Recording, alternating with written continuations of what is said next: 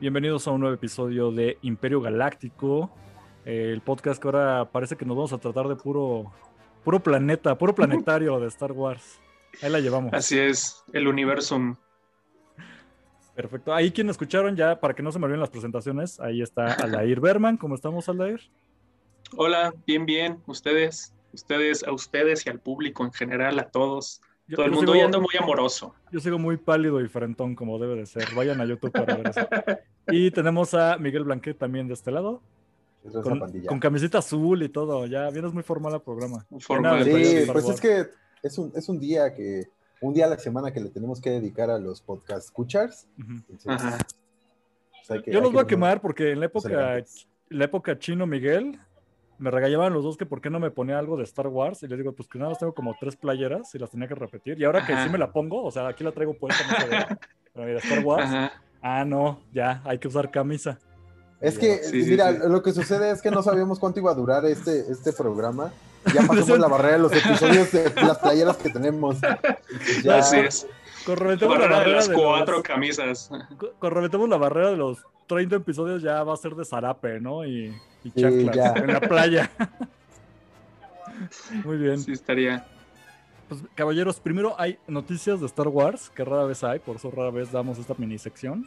Es muy rápido. Prácticamente ahorita la noticia es que si escuchan este programa para el domingo, estamos hablando del domingo 21 de marzo, todavía están a tiempo porque EA, que todavía tiene eh, la licencia o parcialmente de la franquicia de Star Wars de los videojuegos, ahorita tiene una promoción en que si ustedes juegan en, bueno, EA, e Play Access, EA Access, algo así se llama, es el servicio de Netflix de, de EA, pueden descargar el paquete o lote triple que le llaman de los juegos que son prácticamente Fallen Order, Squadrons y Battlefield 2.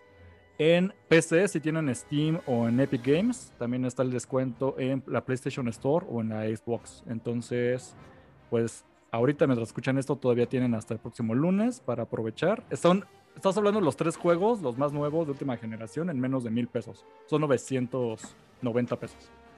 Entonces. Es buen momento de volverme gamer, yo creo. Pues hace poco estaban regalando Battlefront 2. Por ejemplo, Jordi no es tan gamer y hasta le aprovechó y lo agregó a su cuenta, tengo entendido. Sí, sí, sí.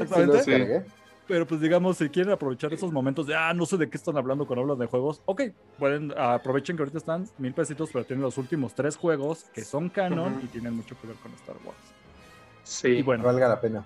Y horas de diversión, ¿eh? Horas de diversión. Sí, porque la neta sí están caros. O sea, yo no los he podido jugar porque es pues, pobre y pandemia. Entonces, pues sí, o sea, mil varos de cada juego está pesado.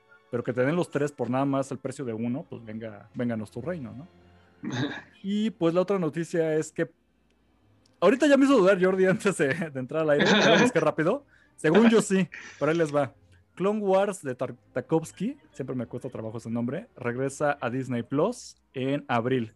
Según esto no hay como una fecha exacta, algunos dicen que es abril 2, pero no puedo garantizar que sea en México. Sin embargo, me parece que este contenido sí va a llegar directamente a Disney Plus México. Si no, miren, con que llegue a Disney Plus, aunque sea gringo, usan una VPN y ya lo ven. Pero el punto es que ya es muy difícil encontrar esto incluso en las versiones piratas, si lo quieren buscar de esa manera, porque no la tienen luego completa. Eh, Así es a diferencia de la Clone Wars que ya está en Disney Plus ahorita, esta yo digo que es la Clone Wars buena, la de de ver. Híjole. Ya sé, ya sé, ya sé que ibas a odiar, Jordi, pero la verdad yo soy muy fan de Tarkovsky y era muy breve, concisa y al punto. Era lo que te iba a preguntar. O sea, ¿había más episodios de esa o solo era uno? Según yo recuerdo, era uno. Eran dos temporadas. Como de Ajá, eran dos temporadas como de ocho episodios cada una. Ah, es que eran comerciales, ¿no? Como, pero funcionaban como comercialitos. exacto, cada episodio. Y ya lo unías y se unían como 25 minutos. Efectivamente, lo que hacen era hacer cortometrajes entre los programas de Cartoon Network. Sí. y los, eh, eso lo toman como tempo, bueno, episodios. Entonces estás hablando de episodios, Cada temporada son 8 o 9 episodios y cada episodio dura 10 minutos, 5 minutos. El, el Star Wars, el Star Wars Samurai Jack. Exactamente. Sí, exactamente. Obviamente eh. nada de esto es canon, pero ya lo van a agregar, lo cual se me hace pues ahora qué padre. Y no solamente regresa eh, Clone Wars de Tartakovsky, sino que va a regresar. Saludos al chino. es que sí fue una calaca, lo vi. Va a regresar la serie y las dos películas de los Ewoks, que obviamente no son canon, que son un bodrio, ya hemos hablado de esto en el programa, y que ahora que ya va a salir de manera oficial en un servicio de streaming actual, estamos obligados a verlas y reseñarlas próximamente. es compromiso, muchachos. Yo ya vi su cara, pero es compromiso. Vamos, comprométanse. Dense, quítense una hora de vida para ver esas porquerías.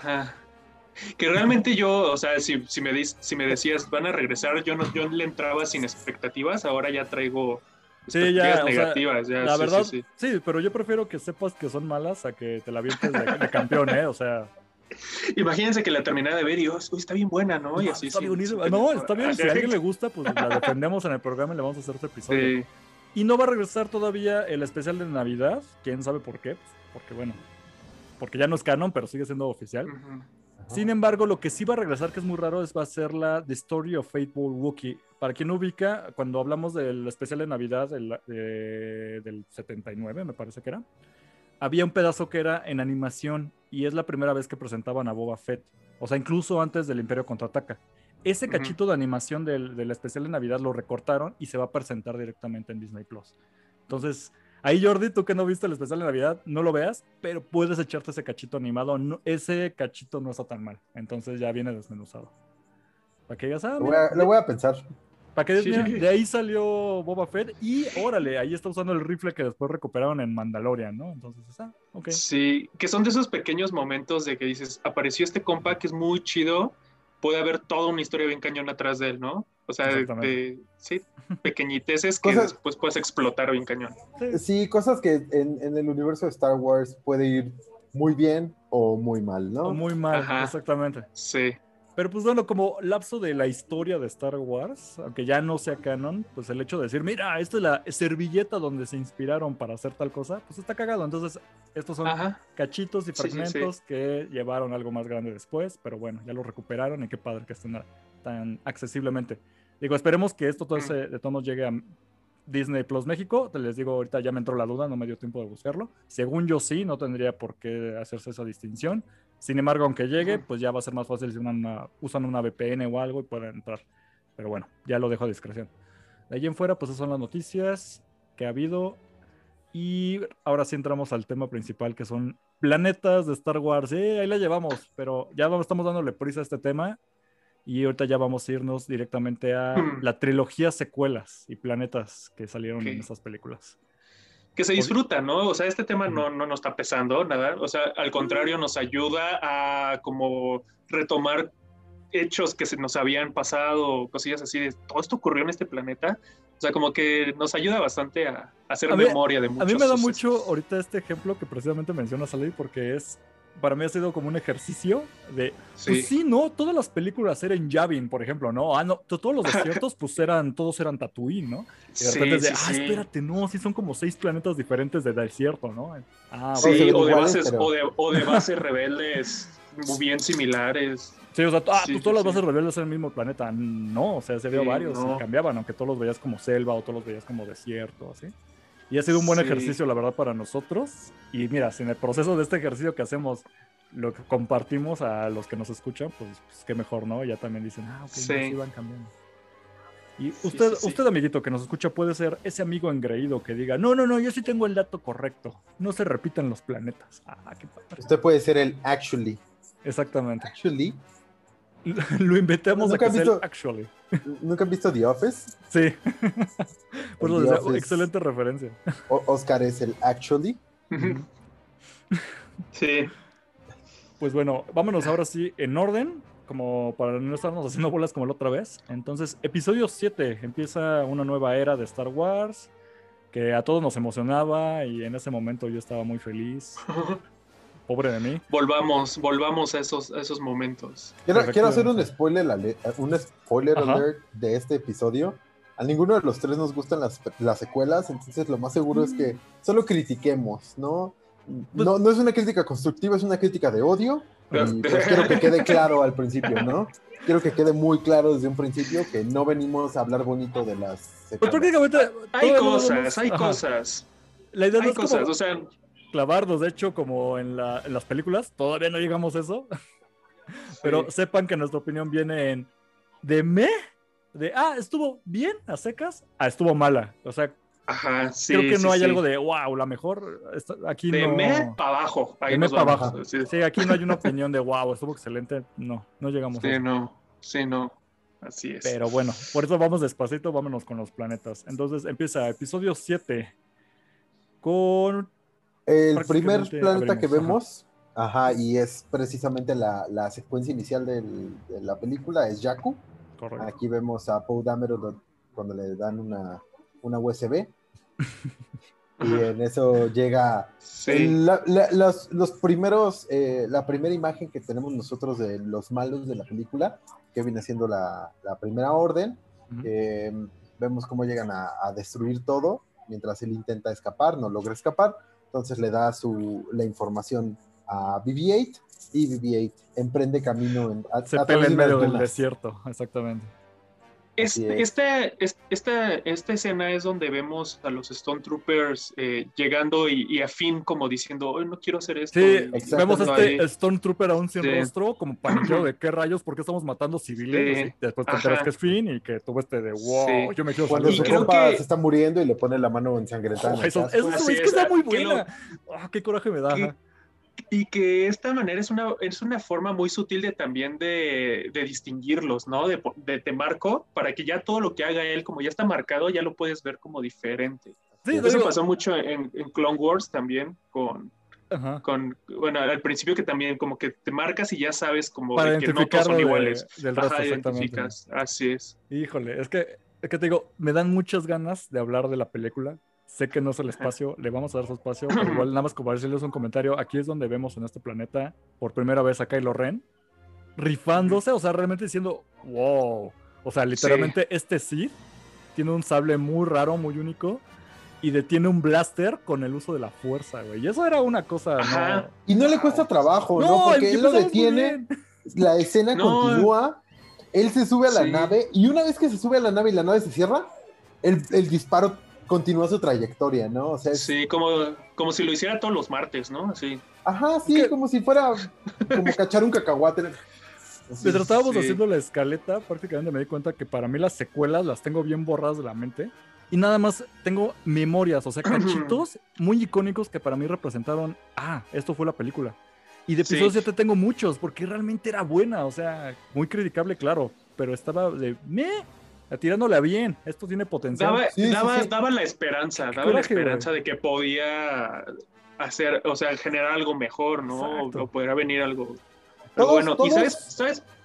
Ah, no, no, no, habla, adelante, adelante. Ah, no, que, o sea, nada, es para completar lo que dice Fillmore, tenemos tan vagos recuerdos que creo que es porque la vimos una o máximo dos veces la película. O sea, no fue tanto para regresar a ellas ni nada. O sea, es normal que con el paso del tiempo y con tanta información eh, que, ya retomamos ahorita Mandalorian, series y todas estas cosas, que se nos haya ido borrando de la memoria poco a poco. Existe esta teoría de que, de que como no fue nuestro Star Wars, como va por generaciones, también. Este es un Star Wars que le toca más a los niños. Entonces me gustaría saber, y ojalá para el Día del Niño, alguien, no tenemos hijos nosotros, pero ojalá que nos preste un sobrino o algo, para que salgan el programa y nos digan, no, sí, la neta sí estaban bien chidas las nuevas, ¿eh? Ah, ok.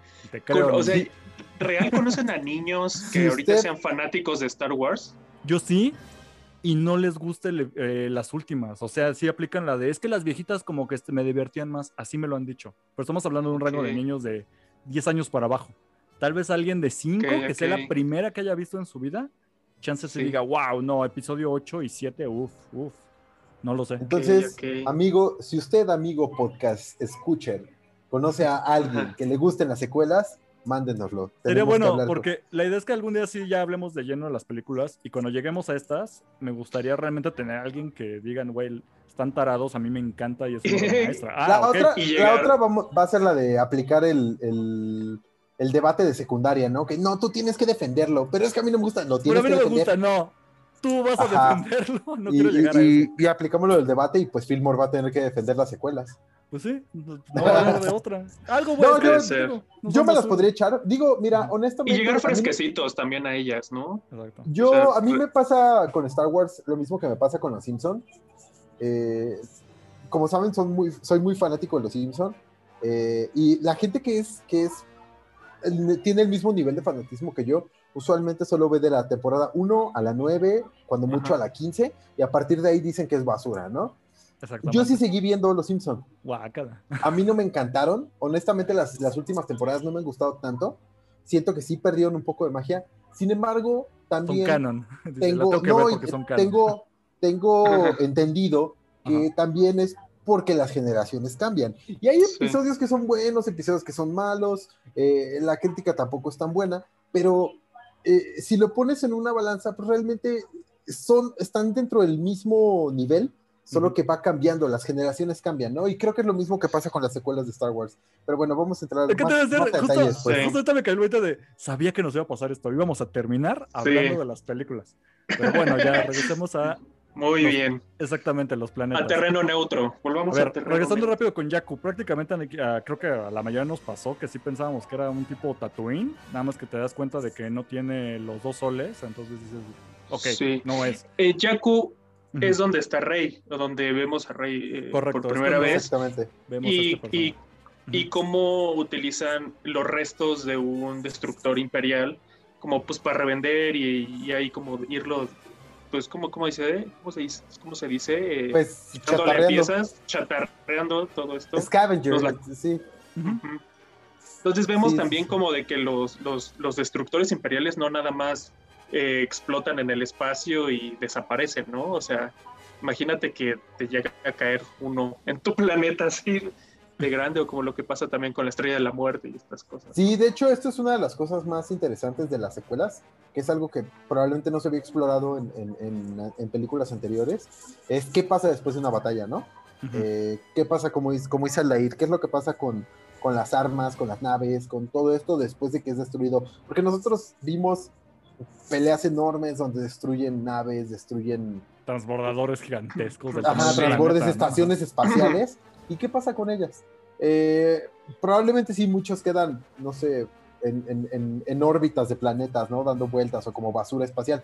Pero muchos de ellos eh, son tan grandes que simplemente caen, ¿no? Caen y, terminan siendo eh, absorbidos por la, por la gravedad de los planetas. Entonces creo que es, de las primeras veces que se explora esto.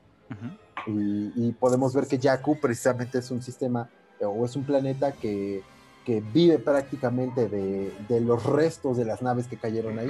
En Jakku hubo una batalla donde eh, precisamente pues muchas naves eh, destruidas cayeron en el planeta, en, los desiertos, y a partir de ahí empezaron a, desmantelarlas. Prácticamente lo que se menciona como ya historia, que no vemos en las películas clásicos, sino que ya le escarbas más, es que la idea es que este sí era un planeta eh, que alguna vez tuvo vegetación, era verde, simplemente ya con dicen que hubo como una catástrofe, te plantean que sí es como un tipo calentamiento global. Lo pues quizás porque cayeron un buen de cosas del espacio. y después ya, exactamente, termina siendo como un planeta chatarrero. De hecho, hay un como, bueno, hay un quote que decía que no mucha gente que, sea, que, que, es de por aquí, o sea, la mayoría de gente, de gente acaba en ese planeta. O sea, no es como que la gente nazca ahí, simplemente es como un lugar que acaba como basura, o sea, al borde de, o sea, de donde cae toda la basura o cae la gente que de plano de alguna u otra forma terminó llegando a ese lugar. Que vamos a decir casi, casi, como el caso de, de, Rey. Digo, spoilers para quien no haya visto las secuelas, sé que no son tan viejas como las otras, pero pues ya pasó un rato. Que por cierto, sí, vamos a hablar de medio de spoilers de las películas, así que háganse una idea. Pero bueno, ya después nos enteramos de que precisamente, pues, en la idea de vamos a esconder a, a Rey, porque pues tiene una historia muy importante para que la estén buscando. Eh, de plano termina en este planeta, pues casi casi como la, el último vestigio para que escondas a alguien, ¿no? Y pues por eso, digamos, vemos este personaje viviendo de, como todo el mundo de ahí, o sea, de la chatarra. Vemos que ahí está el, el regreso del halcón milenario, porque te da a entender que pasó de mano a mano a mano entre pura gente, puro trueque y puro robo, que termina en este lugar. Entonces, ese es el lugar donde todo lo abandonado termina llegando. También el planeta de Jakku era un lugar donde el imperio tenía, eh, tenía operaciones. Entonces ahí se habla. Eh, eh, creo que esto sí es canon, que el emperador este, tenía un plan de contingencia en caso de que él muriera, en el que tenían que destruir Jakku para que no hubiera como evidencia de lo que estaba haciendo el imperio. Entonces Jakku sí era un planeta importante para el imperio. Digo, eh, llegó a ser desapercibido después, porque pues esto ya lo estamos viendo años después del Imperio. Sí, ¿no? ese, ese, gap de historia entre el episodio 6 y 7. Aquí te plantean que ya.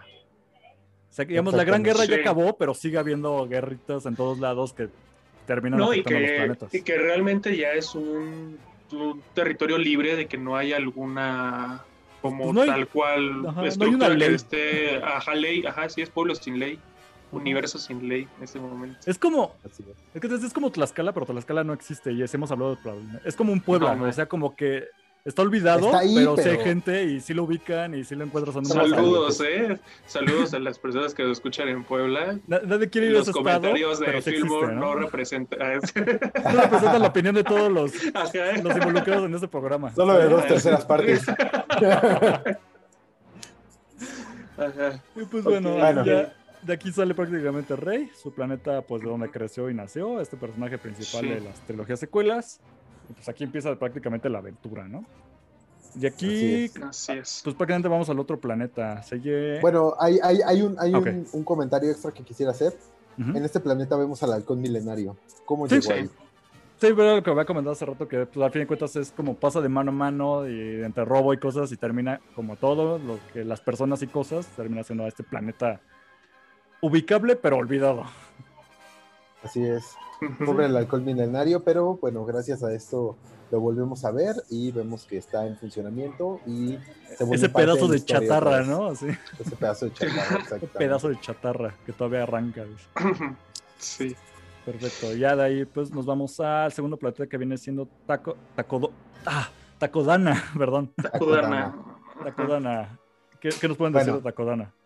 Eh, pues prácticamente es. La, la historia nos lleva a que en el espacio se encuentran a Han Solo. Han Solo los lleva a este lugar donde, pues, pues es un punto de reunión de distintas eh, razas y personas. Eh, prácticamente para esta trilogía viene siendo el Mos Eisley, pero como lo vemos está como en Tulum, ¿no? Está en, en una zona tropical donde hay pirámides, muy bonito. Prácticamente sí, es el Mos Eisley de Tulum. Es donde en lugar de, en lugar de ofrecerte piedra y cristal, te ofrecen LSD, ¿no? Cosas, cosas de, cosas de niño rico. Vi- Vibran, vibrando alto. Ajá, todos vibrando alto. Entonces, más o menos es esto, ¿no? Es esta como tipo cantina, lugar de entretenimiento que, que está de- dentro de una selva, un lugar muy bonito. Sí, que tiene un trasfondo también, ah, que, que- que ese lugar queda como un vestigio de lo que alguna vez fueron algunos templos, en donde hubo varias batallas Jedi y Sith, ¿no? Y pasó el tiempo y, o sea, se podría decir que es un lugar con mucha energía, con mucha energía fluyendo, ¿no? Muchas Así veces es. de la fuerza. Es donde, donde también, en un episodio, si hablamos de los huecos en la trama, es donde se le da este sable de luz, ¿no? A, a Rey, Sí, que- efectivamente. que después dice, te voy a contar, como comentabas, ¿no? Te voy a contar la historia de cómo llegó a, a mi poder y jamás se contó esa historia. Ahora, Solo, Prá- Prácticamente sí, prácticamente como cualquier cosa casi casi en Star Wars que te muestran una vez y ah, qué padre, ya se van y le tienes que explorar porque ya la historia de ese lugar, ese personaje ya quedó en, o en cómics o en libros o quién sabe. Pasa mucho de hecho Sí. con- precisamente con Takodana porque prácticamente lo vemos como este planeta que sí parece como Tulum, como lo dice Jordi. Y donde precisamente, digamos, lo más relevante para los que siguen nada más las películas es que ahí es donde presentan al personaje de Maz Katana, sí. que viene siendo como un Yoda, sin llegar a, pero más chévere porque sí tiene un bar y lo administra. Es como la tía, y la tía amable de Yoda, ¿no? es como una tía amable, pero igual chaparrita y muy que sabia. está y es- enamorada de Chewbacca. de hecho, y que precisamente es quien le da pues el sable directamente en esta película a Rey. Así, ah, tengo Ah. este sable que pertenecía a Skywalker. Así, ¿cómo lo tienes? Y otro güey con la trama de, es una larga historia, luego te la cuento y nunca la contaron. Ajá, nunca. Y que, y que ahorita que lo mencionas que es como de selvático, Tulum y así, eso, eso se presta mucho como a que en todos esos lugares selváticos, como que la arquitectura es muy parecida. O sea, Yavin Ford, lo, que- lo que platicamos hace ratito de Ayan Close, se llama, que lo confundíamos con Yavin Ford y así, como que es muy parecida al, eh, no sé, siento yo que si, en primera instancia podríamos darlos como iguales, esos planetas, pero en Sí, realidad no lo son. Sí, algo, al- eh, eh, el- ya que lo vemos como en una cosmología, yo siento que es porque la mayoría de los eh, templos Jedi tenían como esta este tipo de esta mística, ¿no? Usualmente los templos Jedi eran como, como una pirámide maya, prácticamente, eh, y los templos Sith eran más como, como un sigurat, ¿no? Como algo más cuadrado, más como un castillo. Y, más o menos, digo, son, son las cosas que se van viendo también en las series. Pero sí, eh, como dice Aldair, tienen, tienen como esta, esta misma línea, ¿no? De, Se parecen mucho al final.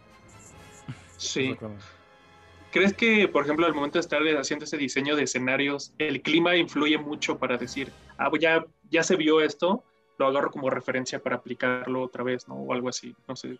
Posiblemente, posiblemente, porque sí, sí tiene muchas, muchas cosas. También otra cosa que, que, es importante recordar y que fue muy criticado cuando esta película salió es que la gente decía que era una copia al carbón. Es una copia calca del episodio 4. Exactamente. Y, y, pues realmente, o sea, eso les molestó y luego cuando hicieron una totalmente distinta también les molestó, ¿no? Pero eh, eh, el, el, el, punto de esto es que sí tiene, pues tiene muchas similitudes, ¿no? O sea, evidentemente es una película basada por completo en, en Star Wars, ¿no? En el episodio, en el episodio 4. Entonces creo que era de esperarse que viéramos... Eh, lugares muy similares a lo que, a lo que vimos en la primera película de Star Wars. Sí, sí, así pues es. Sí. es, así es. ¿Y con cuál seguimos? ¿Cuál va? Pues prácticamente eh, seguiría Dakar. ¿Seguiría Dakar? Ajá. Porque ahí acaba en realidad como lo mucho que pues prácticamente después le hacen, ajá, o sea, de, de, Takodana después le hacen unas medio apariciones porque prácticamente te dan a entender que ahí se queda esta Ay, se me fue el nombre.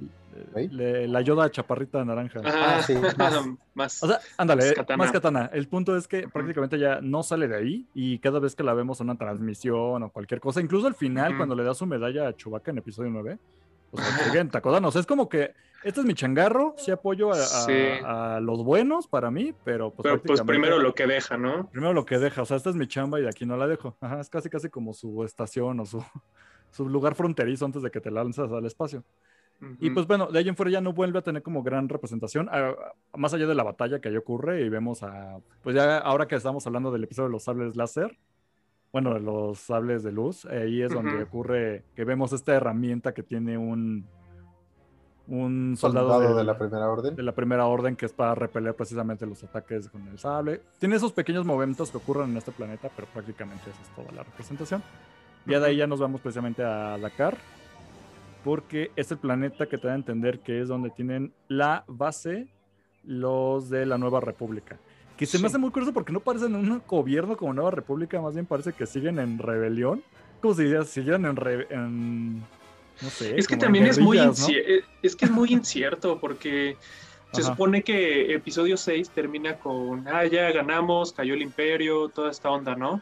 Y cuando empieza el episodio 7, es como de parece como si nada hubiera pasado, ¿sabes? Más que el tiempo, quizá, pero, pero, o sea, vuelve, o sea, vuelven a tener como el mismo enemigo otra vez, volvernos como a juntar y a tener como esta base para, pues, planear. O sea, ya no se ve como una evolución tal cual de, pues ya como reestructuramos esto. O sea, es tal cual. Sí, Parece que si no hubiera pasado nada errores para contar una historia y querer copiar el episodio 4 cuando la historia ya había avanzado. Pero bueno, te plantean que la nueva república sigue teniendo esta onda de guerrillas y querer acabar completamente con lo que quede del imperio que ahora se llama la siempre le quiero decir la, nueva orden, güey, la primera orden. La primera orden. Yo creo que lo único bueno de, todo este, este plot hole que tenemos entre el episodio 6 y el 7 es que nos está dando pie a las series, ¿no? Es Mandalorian. Que estamos viendo ahorita, precisamente. Ojalá y llenen estos de. A ver, ¿por qué se repitió todo, no? Ok.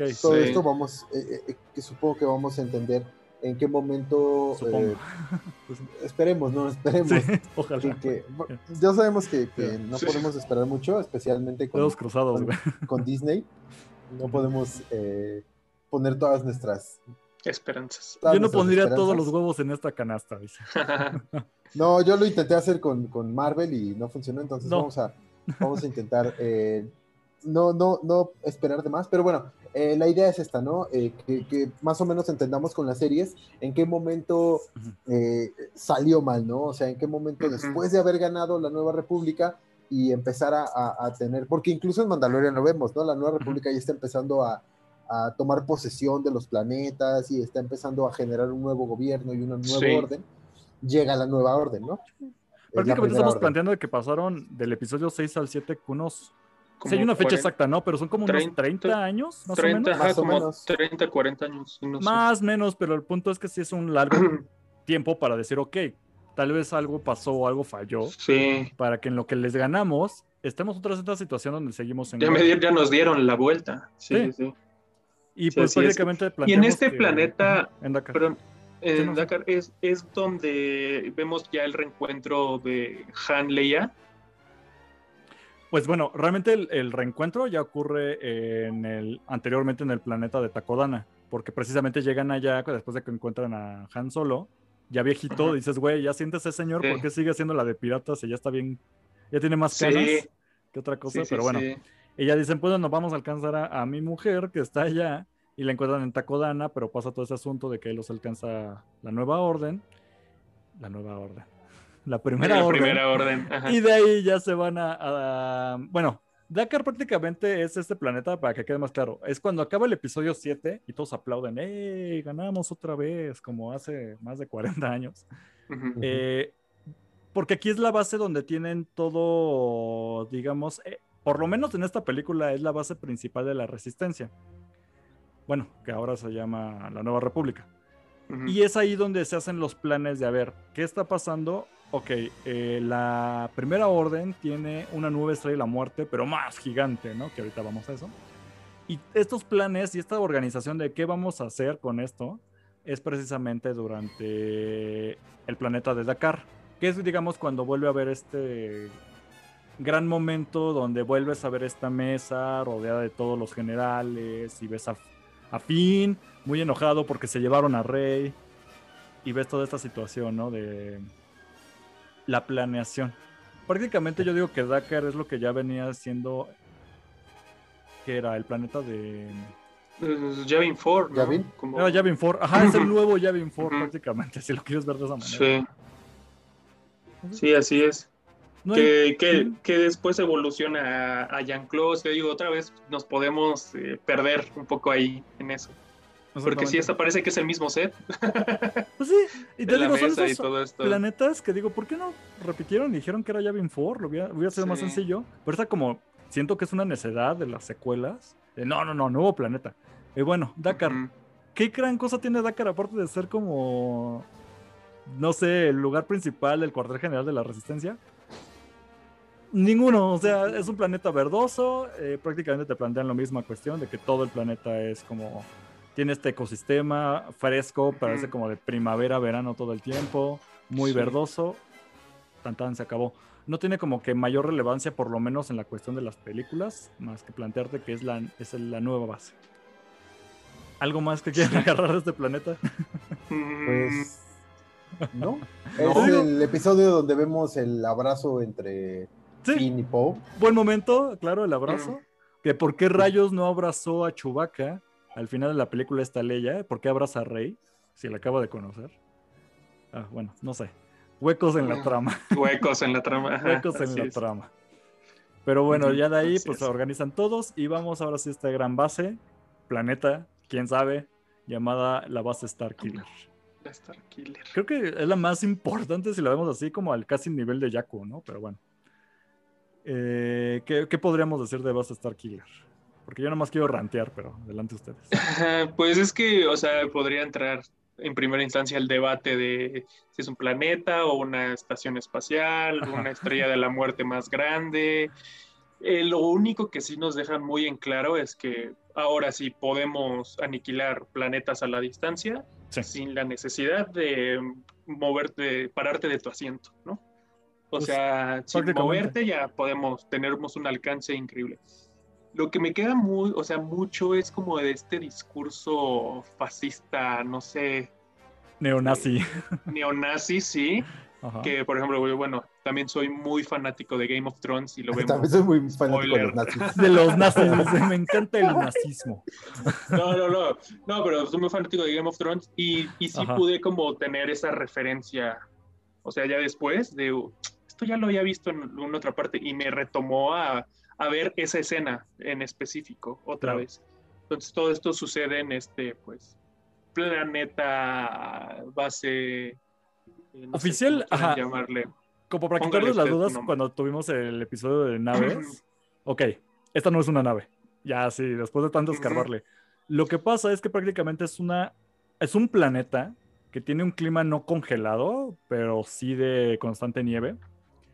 Y lo que pasa, o lo que te dan a entender, es que precisamente la primera orden, te digo que tengo broncas con ese nombre, la primera orden lo que hace es prácticamente terraformar completamente el planeta para volverlo una base al mismo tiempo de conservar la forma de planeta. ¿Con qué objetivo? Pues para que no tengan que volver a construir todo el caparazón de una estrella de la muerte, tamaño gigante, lo que hacen es mejor escarbarla y ponemos nuestra arma dentro de la nave. No, no llega, no llega a nivel nave porque no se mueve. Como tú dices, prácticamente es una base que sí tiene su órbita y todo como un planeta regular, pero que no, no la pueden desplazar a otros lugares. Pero el punto es que ya no hay necesidad de hacer eso porque desde donde estamos yo puedo aventar y así mi ataque y va a llegar directamente al planeta, no importa en qué, digamos, en qué sistema estelar estés, ¿no? Sí. Y, lo hacen a través de la fuerza de su sol, ¿no? Eh, si, si, no mal recuerdo, absorbe la, la fuerza del sol, recarga sí, Es cierto recarga su batería. Que tarda bastante, pues es uno de los principales argumentos ¿no? que tiene ahí. Así, en lo que vuelve a cargar tenemos chance. sí, sí es pues, cierto. Yo digo que es lo más importante de esta, de esta película prácticamente, porque pues Star Killer es los momentos clave de lo que te va a plantear esta nueva saga, que para mí decía, oh, tiene mucho potencial, que es, pues bueno, lamentablemente aquí ocurre la, la muerte de, de, Han Solo a manos de su hijo, de Kylo Ren vemos cuando Rey. sí, ya, como habíamos avisado, hay un montón de spoilers, así que ya no sé. Y ahí precisamente aquí vemos en este planeta donde Rey ya se muestra de que sí tiene sus poderes, vamos a llamarlo así, sabemos que la fuerza no son poderes, pero ustedes siguen, ¿eh? Porque precisamente vemos de Su magia. Exacto, vemos que ella es sensible a la fuerza pero como que ella no se la cree hasta que ella misma logra salirse de pues de que la habían secuestrado precisamente este Kylo Ren porque Kylo Ren percibía que era, ella era sensible a la fuerza. También aquí, aquí digo, corrígeme si me equivoco, pero es donde vemos a Kylo Ren hacer el berrinche, ¿no? Que hasta los, los, Stormtroopers se voltean y se van. Sí, precisamente es aquí donde hace su berrinche. sí, que van caminando, ¿no? Y que se regresan. y se regresan así. Ajá, es que te digo, era buena, en esos momentos. Ajá. Y aquí es donde vemos como el casco de Darth Vader este sí. petrificado. No sé, vemos que, que, que, tiene estos fetiches el casco. Sí, tiene que es el, no, el Kylo, güey. Según, según yo es el, el, solo el casco, ¿no? O sea, no tiene el cráneo. tiene el cráneo. No, tiene el pedazo de cráneo con el casco. O sea, se ve quemado porque así fue como le dio en su santa sepultura. Pero...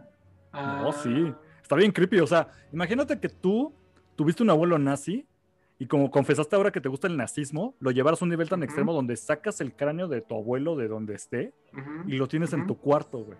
Para decir, Pero, sí, ¿y me tengo... ideales nazis. ¿Y dónde me tengo que empezar a imaginar cosas?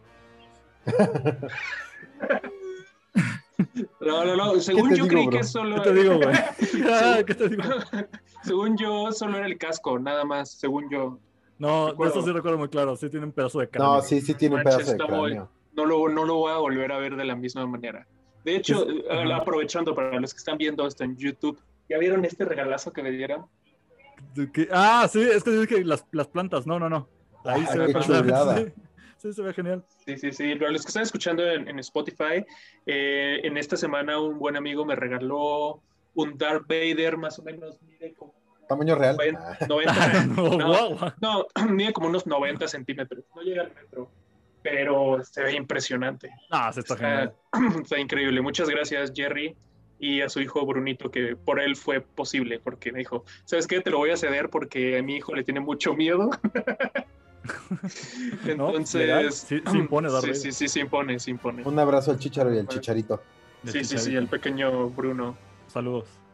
Eh, estoy viendo la imagen del, casco y ya me entró la duda de lo que dice Aldair. Se me hace que no, no es el cráneo lo que vemos. Es puro casco solo quemado. Es el casco, solo es el casco, chicharrado. Sí. ¿Sabes por qué?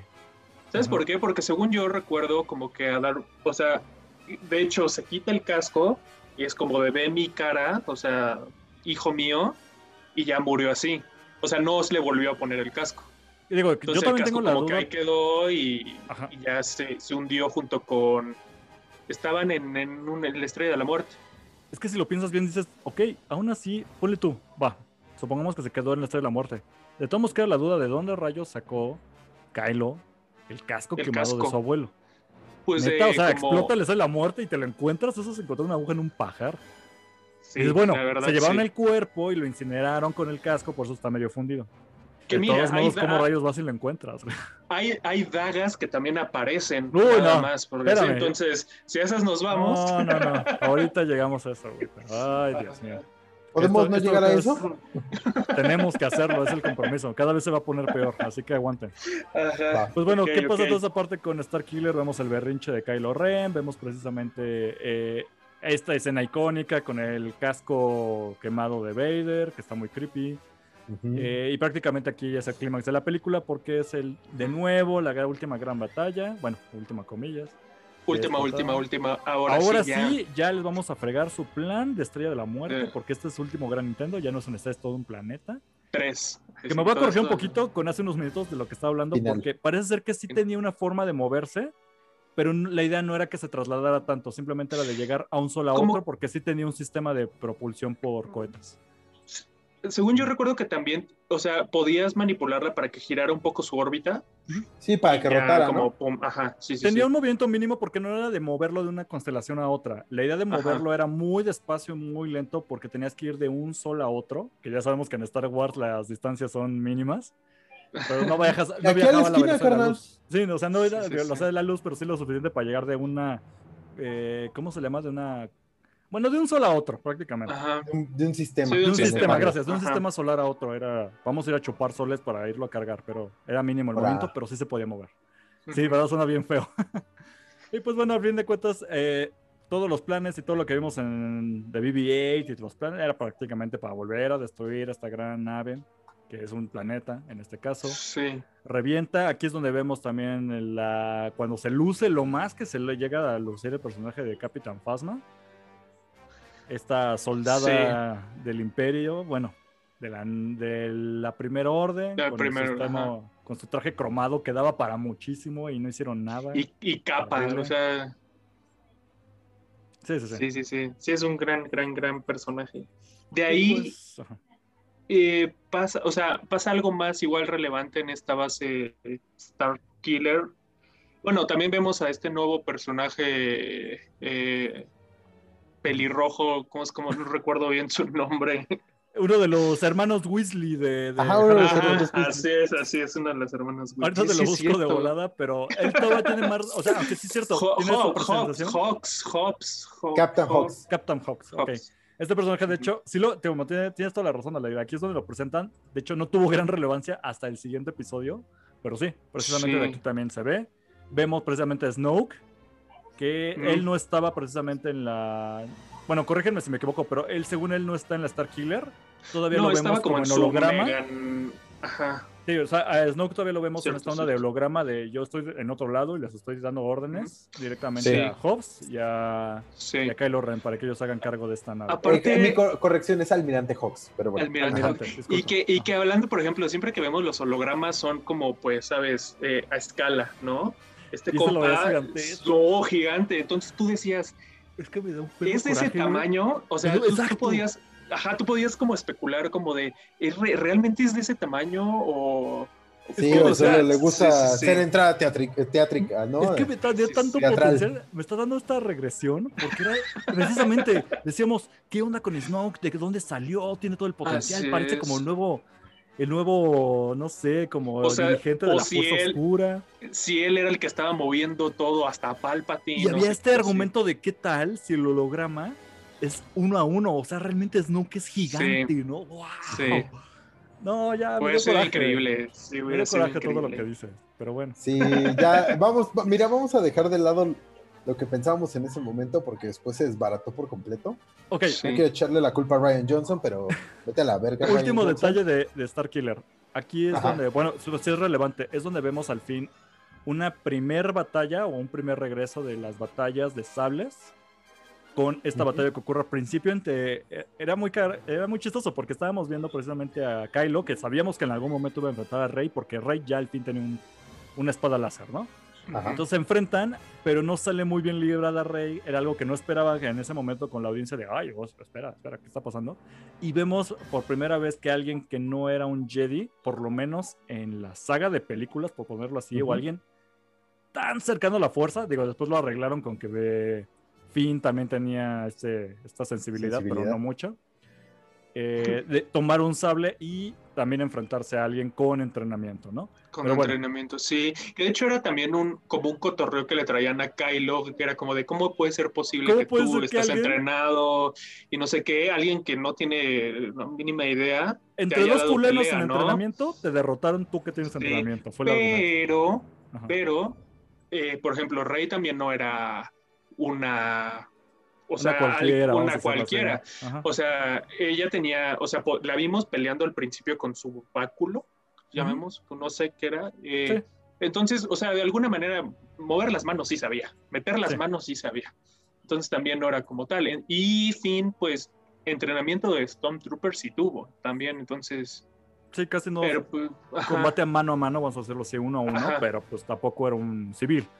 Pues, así es, así es gran momento porque sí fue muy icónico, salió en los trailers y todo corrió pues, en este planeta Starkiller. Sí, Entonces, pues, ahora sí ya, cierre, y De ahí, Y de ahí cerramos, o sea, cierra la película ya en Act 2, que es el planeta donde se va a refugiar eh, Luke Skywalker, ¿no? Y vemos que, que sí, iba a decir Citripio, que R2D2 está dormido, sedado, no sé qué estaba pasando. Está en modo, en modo avión. En modo, en modo avión, ajá. Le dan, pues sí, despierta y da la casualidad de que despierta igual con el hologramita de ser completo la última parte de rompecabezas que faltaba y de ahí Rey toma el camino hacia dio, Ahorita sí es cierto, me dio la regresión, me voy a corregir, Fede Ratas en el mismo programa, porque sí es cierto, dije que lo de los planos que le dan a BB-8 era para los Star Killer, no es cierto era un pedazo de mapa para Luke Skywalker que termina siendo relevante para Kylo Ren y cuando buscan a Kylo Ren para liberar a Rey, se encuentran con que tienen una navezota y de una vez mejor la destruimos. Bueno, planeta nave. Y cierto, ya al final si logran juntar el mapa y van precisamente como dijo Aldair a Acto. Ahora sí, ya, me corregí de una vez antes de que lleguen más fans yo, yo, quiero, que hacer otro paréntesis. Adelante. Eh, vimos a la, Star Killer, la vemos eh, funcionar una vez. Sí, sí, es cierto. Y la vemos oh, destruir un planeta el planeta que vemos destruir es Hosnian Prime. Y este planeta prácticamente es el Coruscant de la Nueva República. Aquí es donde estaba el Senado, donde se encontraba el Senado de la Nueva República, la base de operaciones de, prácticamente pues de todos los sistemas que están que son forman parte de la Nueva República, ¿no? Y esto fue como pues la manera de, la primera orden pues de pues de acabar con sí de acabar con la con la Nueva República, ¿no? De demostrar que que la Nueva República no tiene, no tiene forma de pelear contra ellos, ¿no? Eh, e, eso es lo importante aquí y realmente más que nada es, es que pues e, este planeta nunca lo vemos antes, nunca, pues obviamente no lo volvemos a ver después porque lo destruyen. Exacto. Pero este planeta ah, probablemente, digo, no, no, no sé, no sé si se vaya a retomar en las series, pero aquí es donde se encuentra se encuentra todo, todo el sistema político de la Nueva República. Sí. ¿Y por qué, por, qué no en, en, Coruscant? O sea... Es que Coruscant era, era, el Senado ah, del, del imperio. Del, imperio, sí, cierto. Sí, se vuelve, se vuelve el Senado del imperio. Incluso en la serie El nuevo La serie Rebels, en la serie Rebels vemos que, que al almirante Tron, eh, siendo parte del imperio, lo manda a llamar el emperador a Coruscant. Entonces, todavía, todavía lo utilizaban en ese entonces. Ok, ok. Sí, Pero pues mira qué chafes, ¿no? Porque estamos. Ah, qué bien, me fricié. Bueno, ahí lo ven. En fin, el punto es que lo que vemos es que qué coraje que intentas descentralizar, ya, que ya no sea Coruscant, que va a ser otro planeta. Ajá. Y te lo destruyan prácticamente cuando ya estaba, pues vamos a más. Pues sí, formado, sí. Eso en la trama fuera de la trama, obviamente es una falta de huevos, lo voy a decir así, pero es una falta de huevos para destruir un planeta que sí era importante, porque se sacaron un planeta de la manga para destruirlo en, el mismo, en la misma película. O sea, si te preguntas, ¿por qué, ¿por qué en ese planeta y en otro? Pues porque se lo sacaron de la manga. Y, y, también por eso no es tan memorable. O sea, si hubiera sido un Alderán, o sea, que ya que vemos acción en él, o sea, de alguna manera te lo presentas, te metes en la trama y que te lo destruyan, es como de, si es memorable, acá no, acá en el momento, sí es cierto, en el momento en el que nos lo presentan, lo destruyen. Bueno, pero para ser honestos, Alderan también nos lo presentan destruyéndolo.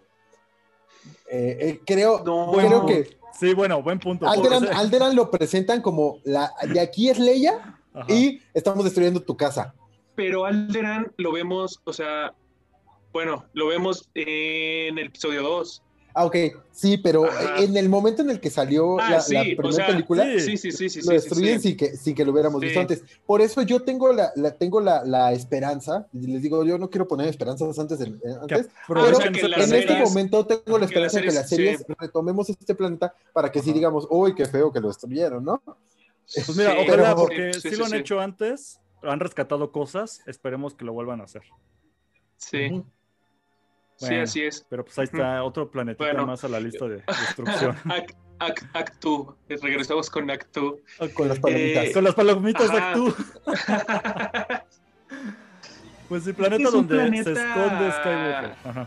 Y está como lleno de islitas, ¿no? Está como, como en su mayor parte es agua. Un archipiélago, le mar, o sea, ¿no? Así es, sí, sí, sí. Es como, ¿cómo se llama este? A donde viajó Darwin a estudiar. Este. Eh, en, ah, en Argentina, no me acuerdo cómo se llama. Las islas de. Las islas Galápagos. Ah, las Galápagos. Ajá. O sea, algo así podría ser con Actu, con igual en un lugar súper alejado de. O sea, creo que ni siquiera estaba como tal en, en el, la ubicación del sistema, ¿no? Como tal. Y también es un lugar ancestral eh, que utilizaban los Jedi es uno de los primeros lugares donde se empezó a ya estudiar como tal la fuerza y pues ahí se va Luke Skywalker a, pues aislarse, a retirarse. a meditar, ¿no? Sobre la fuerza. y, según yo, mira, yo lo que entiendo, porque es que también tenemos este problema de que las películas, al haberse hecho eh, por diferentes directores y tener, tener un... Eh, se, se crearon de una manera distinta, eh, se pierden muchas cosas entre una y otra, ¿no? A mí me da la impresión de que la idea de, esto es que Luke, bueno, más adelante vemos que es lo que se desconecta de la fuerza, ¿no? Pero él se va a estudiar, se va a estudiar lo que son los textos de la fuerza y, estos textos antiguos que, están en los, en los templos. De hecho, eh, en, en las novelas o en los cómics que vemos es que Luke realmente está recopilando toda la información que encuentra sobre la fuerza para poder controlarla. Sin embargo, como vemos, falla su, intento de hacer una academia o de, un, nuevo templo Jedi y termina él aislándose. Pero se lleva todos los textos sagrados y empieza a estudiarlos. Eh, pero sí, prácticamente la idea es que pues, es un retiro, ¿no? Es una casa de ancianos para, para Jedi. Sí. Sí, así es. esto, este planeta ya lo vemos de lleno en el episodio 7. 8. Eh, digo 8. Espera, 8. Sí. Y en el episodio 8, bueno, vemos que es pues, prácticamente como decíamos, ¿no? Es, un, es una casa de retiro donde tenemos unas monjitas que, que parecen cosas muy raras. Estaba buscando precisamente el nombre, pero sí, tú, tú, sigue, tú sigue. Sí. Y vemos a los porks, ¿no? Eh, los porcos, güey.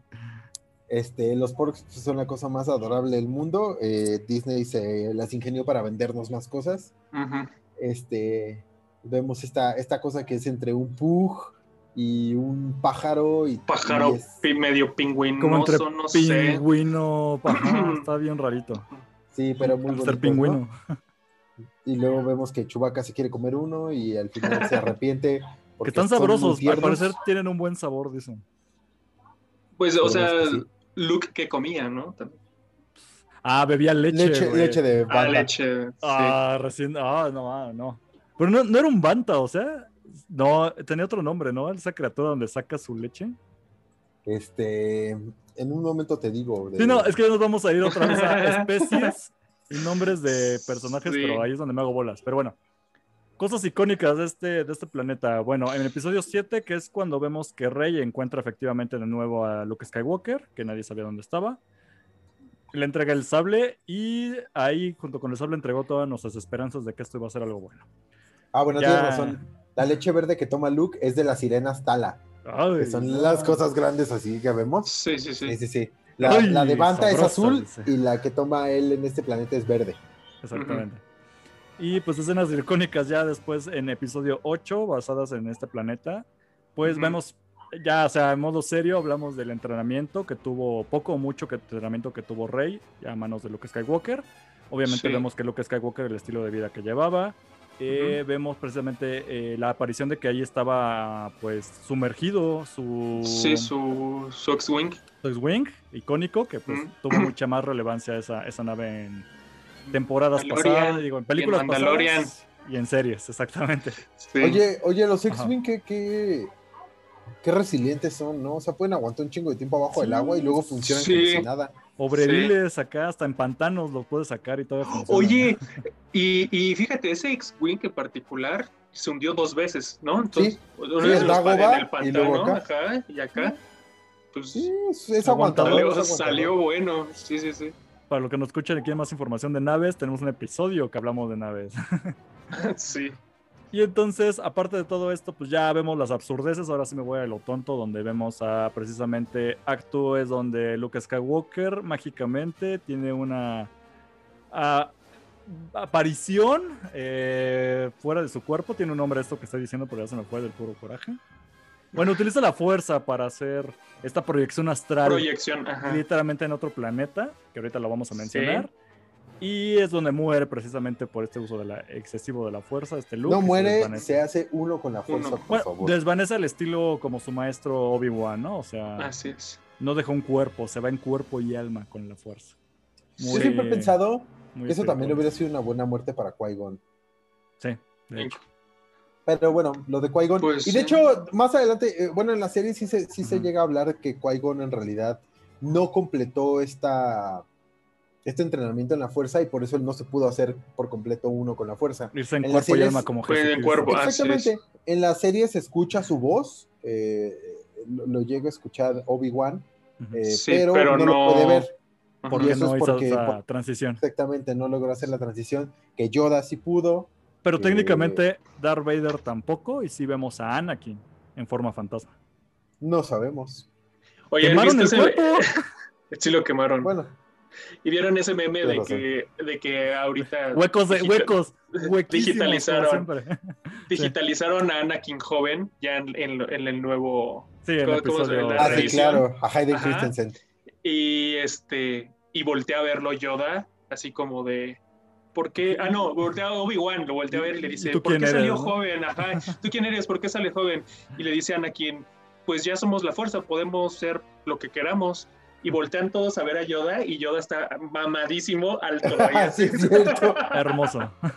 Ah, qué bueno, me lo voy a buscar y lo vamos a publicar en el Instagram. Vamos a ponerlo acá.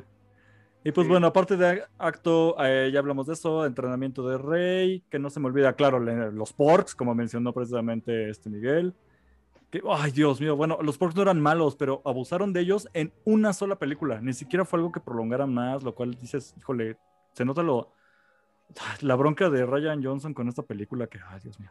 Siento que todo, es que para mí toda la culpa la tiene Ryan Johnson, pero bueno. Ese es otro tema, luego hablaremos de eso en la película. Pero eh, aparte de eso...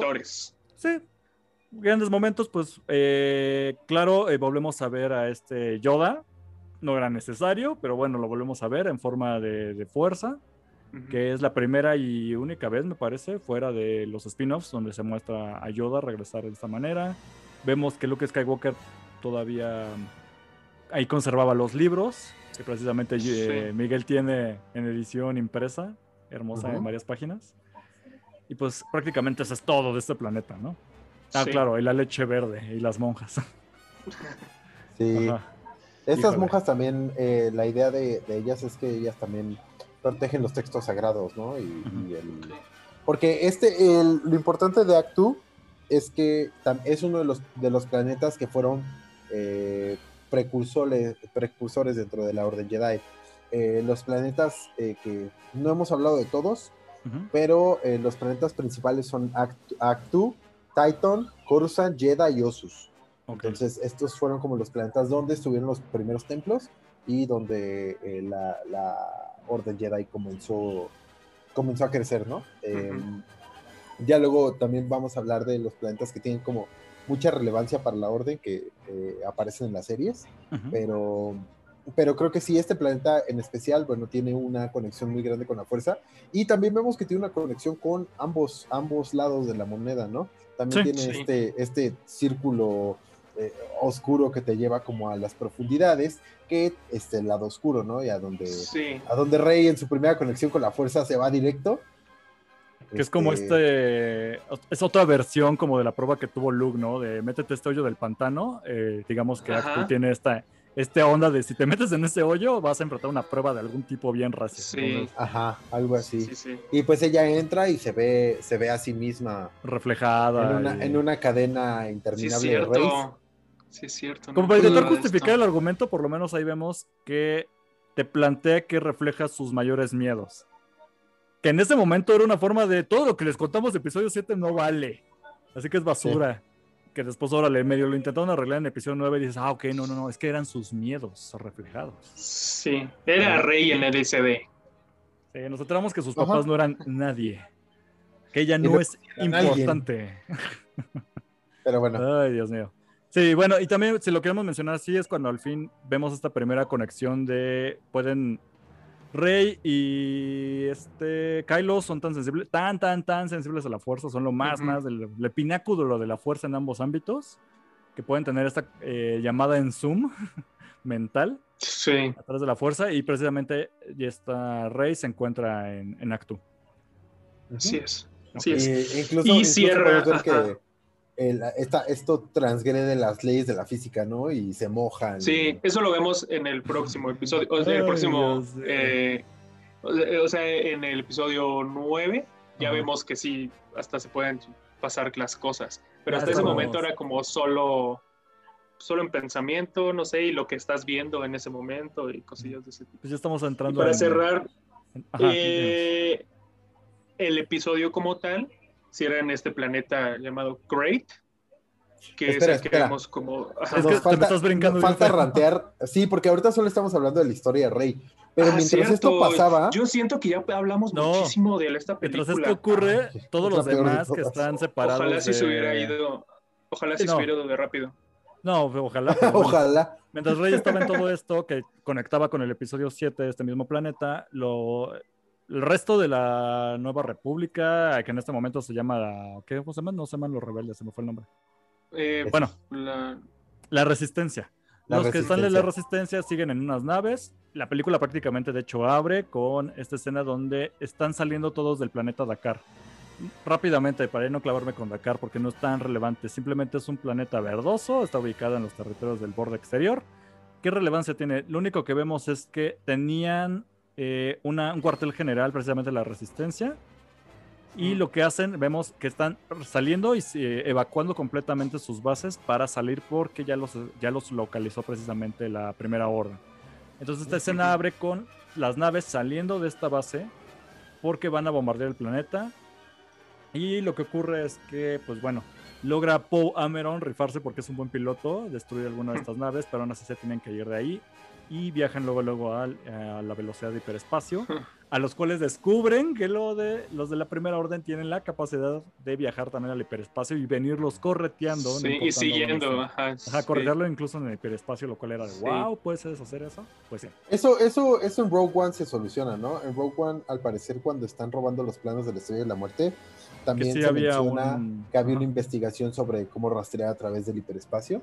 Eh, entonces, eh, pues sí, queda justificado porque precisamente Rogue One fue antes de esta película, así que bueno, no mutilaron eso, quedó ahí acomodado. Entonces ya el resto de la película prácticamente se lleva a cabo en el espacio, por lo cual no vemos un planeta hasta que vemos. Espera, espera, espera. Me voy a ir porque yo no quiero hablar de ese planeta y regreso en 10 minutos. ¿Qué te parece? Ok, no nos vamos a clavar tanto. Prácticamente, ¿qué ocurre en Cannes? Nos vamos a que presentan este ah, planeta de Cantónica. ¿Qué es Cantónica? Rápidamente, para que no sea tan feo. Simplemente es un planeta sacado de la manga por Ryan Johnson.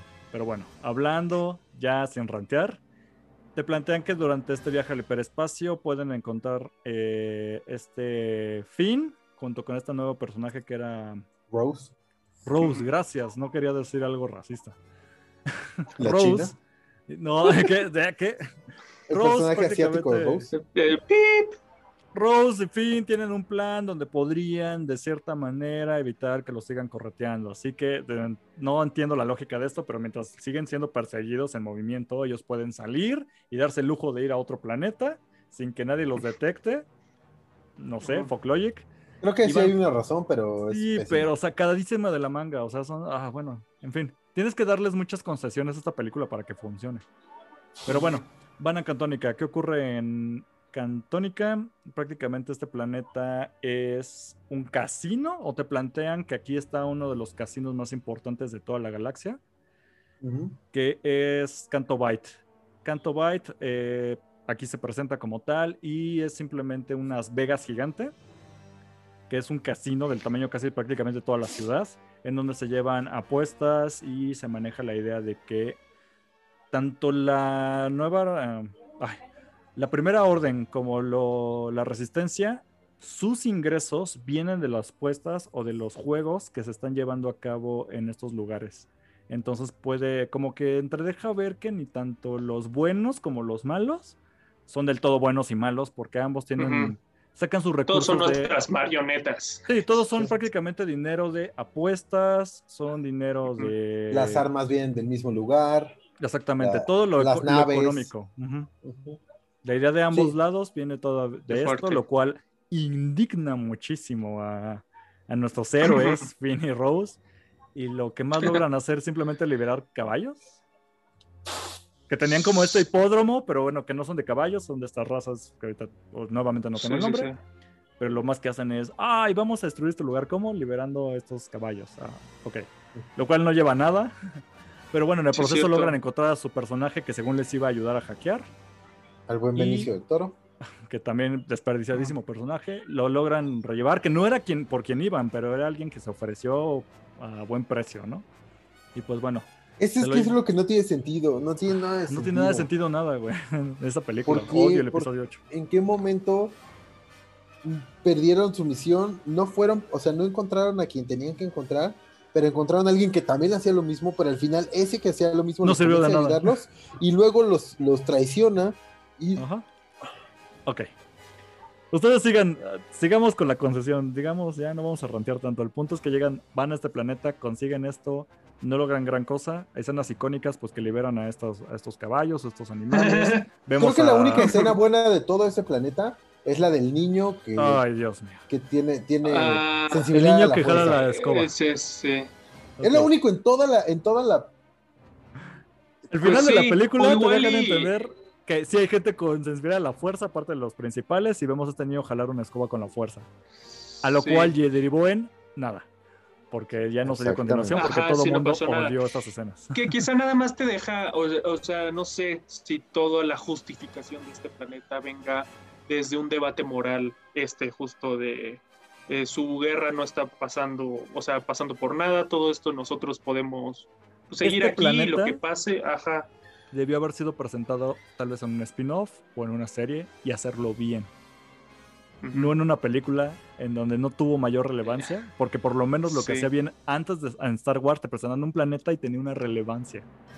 Aquí no tuvo ninguna. Sí, pudieron, pudieron habérselo, habérselo brincado y haber puesto que tenían que regresar, no sé, a Tatooine y ya, hubieran solucionado. No, pero No. quisieron hacer un planeta y toda una, toda una línea argumental que no sirvió de absolutamente Lo hubiera nada. presentado si por lo menos eso hubiera explicado o hubiera llevado a una resolución, no a fueron, regresaron, no sirvió de nada. Pero bueno, ya estoy hablando otra vez de la película. Sí. A Que pues que no se hubieran ido. Cantónica, Mira, ya, ya, este ya no hay que rantear, ya no hay que rantear de estas películas. La idea es que el planeta ahí está. Y Ajá. aparte tenían policía, ¿te acuerdas? Que dejaron mal estacionada su nave. Ya. Pero bueno, eh, cuando ellos regresan, eh, vemos cómo logran derrotar eh, eh, tras el, el sacrificio de. ¿Cómo, cómo se llama esta, esta señora? La del pelo Rose. morado. No, no, Ah, no. no. Ay, Dios, más personajes que ni al caso, pero. Ok, bueno. bueno ok, después- sí, esta general, la- esta encargada de Leia.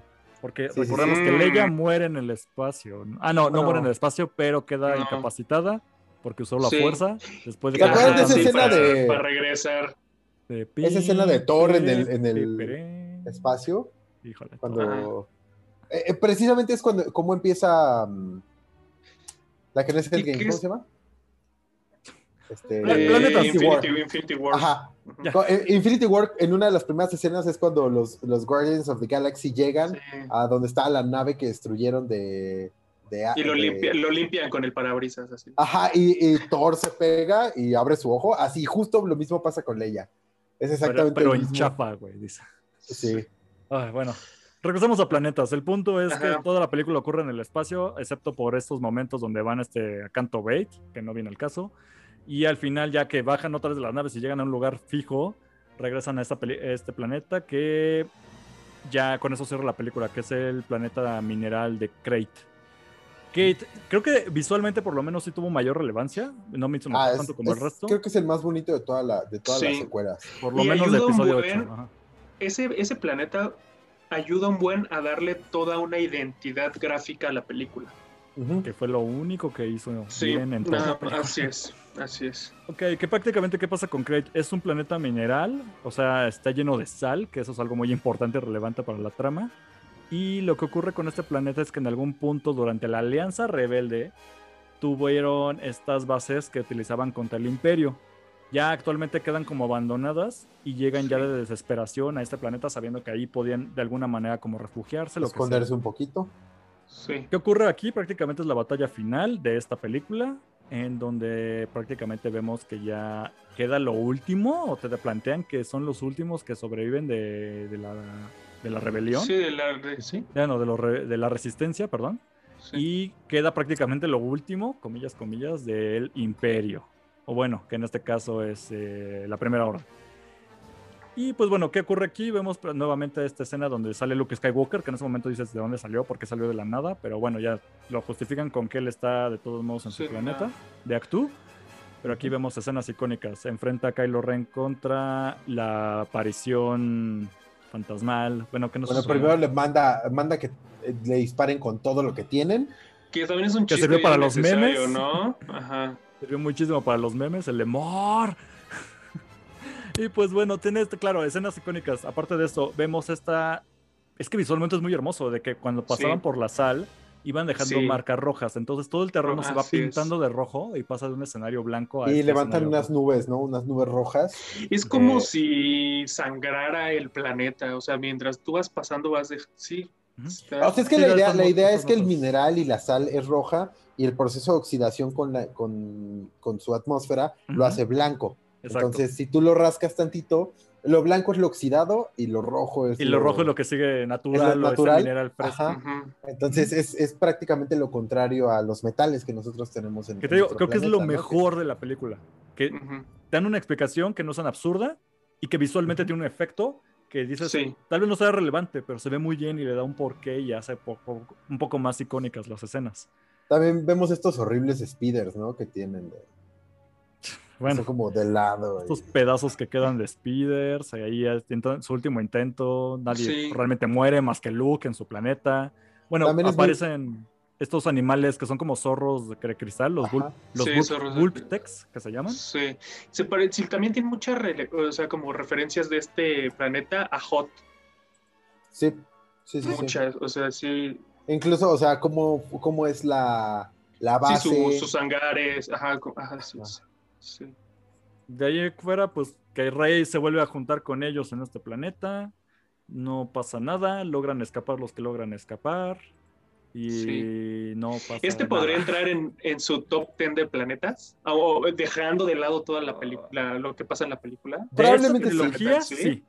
Para mí también, de esta trilogía también, porque por lo menos le dio un algo. Visualmente, visualmente, visualmente yo creo que está sí está, está entre los, los, los más bonitos que vemos. Sí. Sí, no, definitivamente yo tengo todavía Cuando, esta- cuando cerremos esta, todo esto, este tema de planetas, estaría bueno cerrar con, con nuestro top. Déjenos en los comentarios cuál es su planeta favorito. Denle like y subscribe. Exactamente.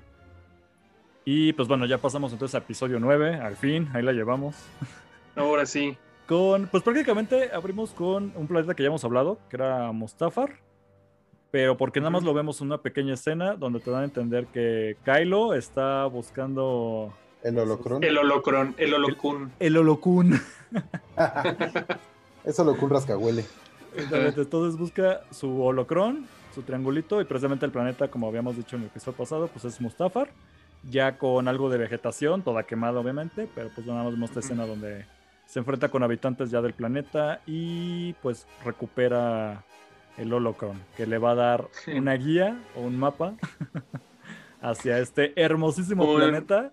Un GPS. Un GPS a este encantador planeta sacado de la manga llamado Exegol. Que voy a aguantar ahí porque claro que lo vemos un cachito. Pero bueno. Antes, antes de hablar de Exegol, porque sabemos que, que mucho que decir de él. Sí. Eh, vamos a hablar un poquito de, bueno, ¿qué sucede? Em, prácticamente después de, del en el episodio 8 vemos que el, pues la, la primera orden eh, bombardea por completo Dakar, que es la base eh, rebelde o la base de, de, la, de, la, resistencia. Entonces ellos tienen que buscar una, una, nueva base. Vimos que Crate no les funcionó porque también los, los encontraron ahí. Entonces ellos consiguen otra base que está en un planeta que se llama Agent Close. Agent Close. Agent Close, correcto. Esta es la nueva base que, como decía Altair al, al, principio, pues al, al, final tiene esta misma estética, esta misma línea de, sí, pues, estética de las bases rebeldes, que es como un, una base maya, un Tulum, dentro de, este, en una selva o en un bosque. Entonces, eh, más o menos es lo mismo. Nosotros, incluso antes de esto, cuando estábamos armando la escaleta, estamos un poco confundidos de cuál era el planeta. Yo juraba que era Yavin 4, así era como... Planetas sacados de la manga que exactamente son lo mismo de planetas que ya existían. Entonces digo, bueno, ya. haz lo tuyo, secuelas, haz lo tuyo. Sí, pero bueno, eh, pues prácticamente esta es la nueva base rebelde que vemos. Eh, a partir de, aquí, bueno, eh, seguimos viendo esta, esta interminable batalla. A, estas alturas nosotros ya sabemos que eh, Snoke está muerto. Eh, el nuevo líder, entre comillas, es Kylo. Y pues esto es prácticamente el precedente que tenemos del, del, del episodio anterior, ¿no? Del episodio 8. Y bueno, Agent Close no, no tenemos mucha información de él, es otra base. Tenemos, vemos al, al escuadrón, al escuadrón de la resistencia. Y pues prácticamente este es lo único importante es que este es el planeta en donde Poe Dameron nos dice de alguna manera Palpatine. Palpatine sobrevivió o algo así, ¿no? De la eh, nada, güey, así. Que resuelve, que resuelve todo con eso, de alguna manera. Así que, híjole, esto se, no, hubo paréntesis para intentar no hablar de la película, pero hablar de la película, que es lo que ocurre con episodio 9 prácticamente es que se vuelve un ejercicio cinematográfico de... Ay, se me fue el nombre del director, ¿cómo se llama? J.J. Abrams. J.J. Abrams. Ah, mira, Me, quedé pasmadísimo y me encanta mi imagen. Como mira qué guapo te ves. Ah, mira. Ya, ya regresó, ya regresó. Bueno, J.J. Abrams prácticamente lo que intenta hacer es rescatar lo que había intentado empezar en la 7, pero después del desastre que fue la 8. Entonces es así como de... Es, ah. importante recordar, eh, esto, esto que mencionas, eh, es que la idea original de, Disney era, era que las tres películas fueran dirigidas por distintos directores. Sí. J.J. Abrams hace la primera, que es el episodio 7, Luego le dan la batuta a Ryan Johnson. Ryan Johnson hace de la película. Eh, un cagadero. Eh, un cagadero. ¿Un cagadero? Sí, honestamente, honestamente lo hace. Entonces, en lugar de darle la última película a otro director, se la regresan a J.J. Abrams para que él intente recuperar lo que había. Que fue de tú no lo hiciste tan mal, necesitamos y nos surge que alguien repare esto y mejor eso a jugárnosla a que alguien sí, la a jugar, Exactamente. Sí. Exactamente. Qué terrible. Entonces, eh, hace poco, hace poco vi una entrevista en donde hablaba Ryan Johnson de, de, cuál es su visión de Star Wars. Ryan Johnson tiene una visión muy chida de Star Wars. Él realmente lo que quería y, mucha gente estuvo de acuerdo, mucha gente estuvo enojada, pero él lo que quería era alejarse de lo que ya existía, ¿no? Él quería hacer algo Sí, de, los Skywalker. Pero se salió por completo de todo lo que era. Exactamente, porque también a él le dieron ya una pieza empezada, ¿no? A él le dieron ya una película que, como decíamos anteriormente, es una copia del episodio 4, y a partir de ahí él tenía que crear algo nuevo, entonces es, donde, donde eh, pierde un poco la libertad creativa, pero al mismo tiempo no sigue con la idea que ya se tenía. Eh, esta idea de que Palpatine tenía que regresar era una idea que ya corría dentro de, dentro de, la, de las oficinas creativas de, de, Lucasfilms, o bueno, de, parece entonces ya era Disney, eh, ya, ya existía esta idea de que, de que Palpatine iba a regresar. Sin embargo, cuando Ryan Johnson comienza, eh, toma la batuta, él cambia por completo esta historia y lo que hicieron con J.J. Abrams fue, pues, a ver cómo le haces para regresar, ¿no? A ver cómo le haces para regresar a lo que era. Entonces, y él lo hizo de alguna manera. Lo hizo de alguna manera. Digo, no es, en cámara. Sí. Perdón, no es exactamente la manera en la que nosotros lo hubiéramos deseado, pero pues al final nosotros no, toman, no tomamos decisiones, ¿no? No somos qué para decir. Eh, nosotros las consumimos. Sí, y ah, de hecho se, menciona que Ryan Johnson va a tener, eh, le van a dar otras tres películas, le van a dar otra, otra trilogía fuera de la saga Skywalker, donde él va a tener la libertad creativa de hacer su, su visión. Que la, la, verdad es que por la entrevista que yo escuché, tiene una visión muy interesante de, de, todo esto. Em, sin embargo, pues no, no iba con lo que J.J. Abrams ya había empezado. Entonces, esperemos que, pues, si sí se hace esto de la, de la trilogía de, de Ryan Johnson, ojalá valga la pena, porque de verdad la película es muy mala. el episodio 8 es pésimo, es el peor de todos, pero tiene cosas muy especiales. Hablábamos del planeta Crate. Eh, la verdad es que visualmente es de los mejores planetas que vemos. Tiene cosas muy, muy buenas sin embargo, ya no iba con la historia que nosotros llevábamos, ¿no? Incluso el planeta de Cantónica y, Canton Bay eh, eh, es, es, también una, una, línea argumental que es muy interesante. Eh, tiene imágenes muy padres, tiene personajes que no conocíamos, tiene criaturas que no habíamos visto, tiene cosas muy bonitas, pero que no tenían nada que ver con, con la trilogía que nosotros estábamos viendo, ¿no? Entonces creo que si esto tú lo aplicas a otra historia dentro del universo, tal vez, sí, tal vez ser más algo como el Mandalorian, que, exactamente, que, hace, que hace, justo eso. Entonces, y pues estamos haciendo larga su agonía de Fillmore por hablar de su planeta.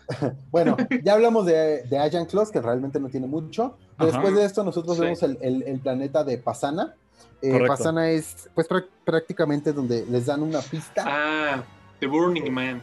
Ajá, exactamente. Vemos el Burning tenemos un, festival, un, un, un cuachelota. ¿Y sabes qué es lo que me da como cosa que también es, digo, es como de, oh, y este festival solo pasa una vez cada... 759 años, ¿no? Y justo llegamos el día que es, ¿no?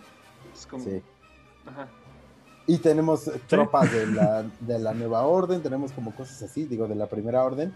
Y, y pues realmente es bonito, visualmente se ve muy padre, se ve como un carnaval, eh, un carnaval en el desierto, eh, tiene mucho, mucha estética, como dice Aldair, ¿no? De, del Burning Man o de Coachella, donde vemos este, gente, bailando y tirando este, colores y fiesta y música en medio del desierto.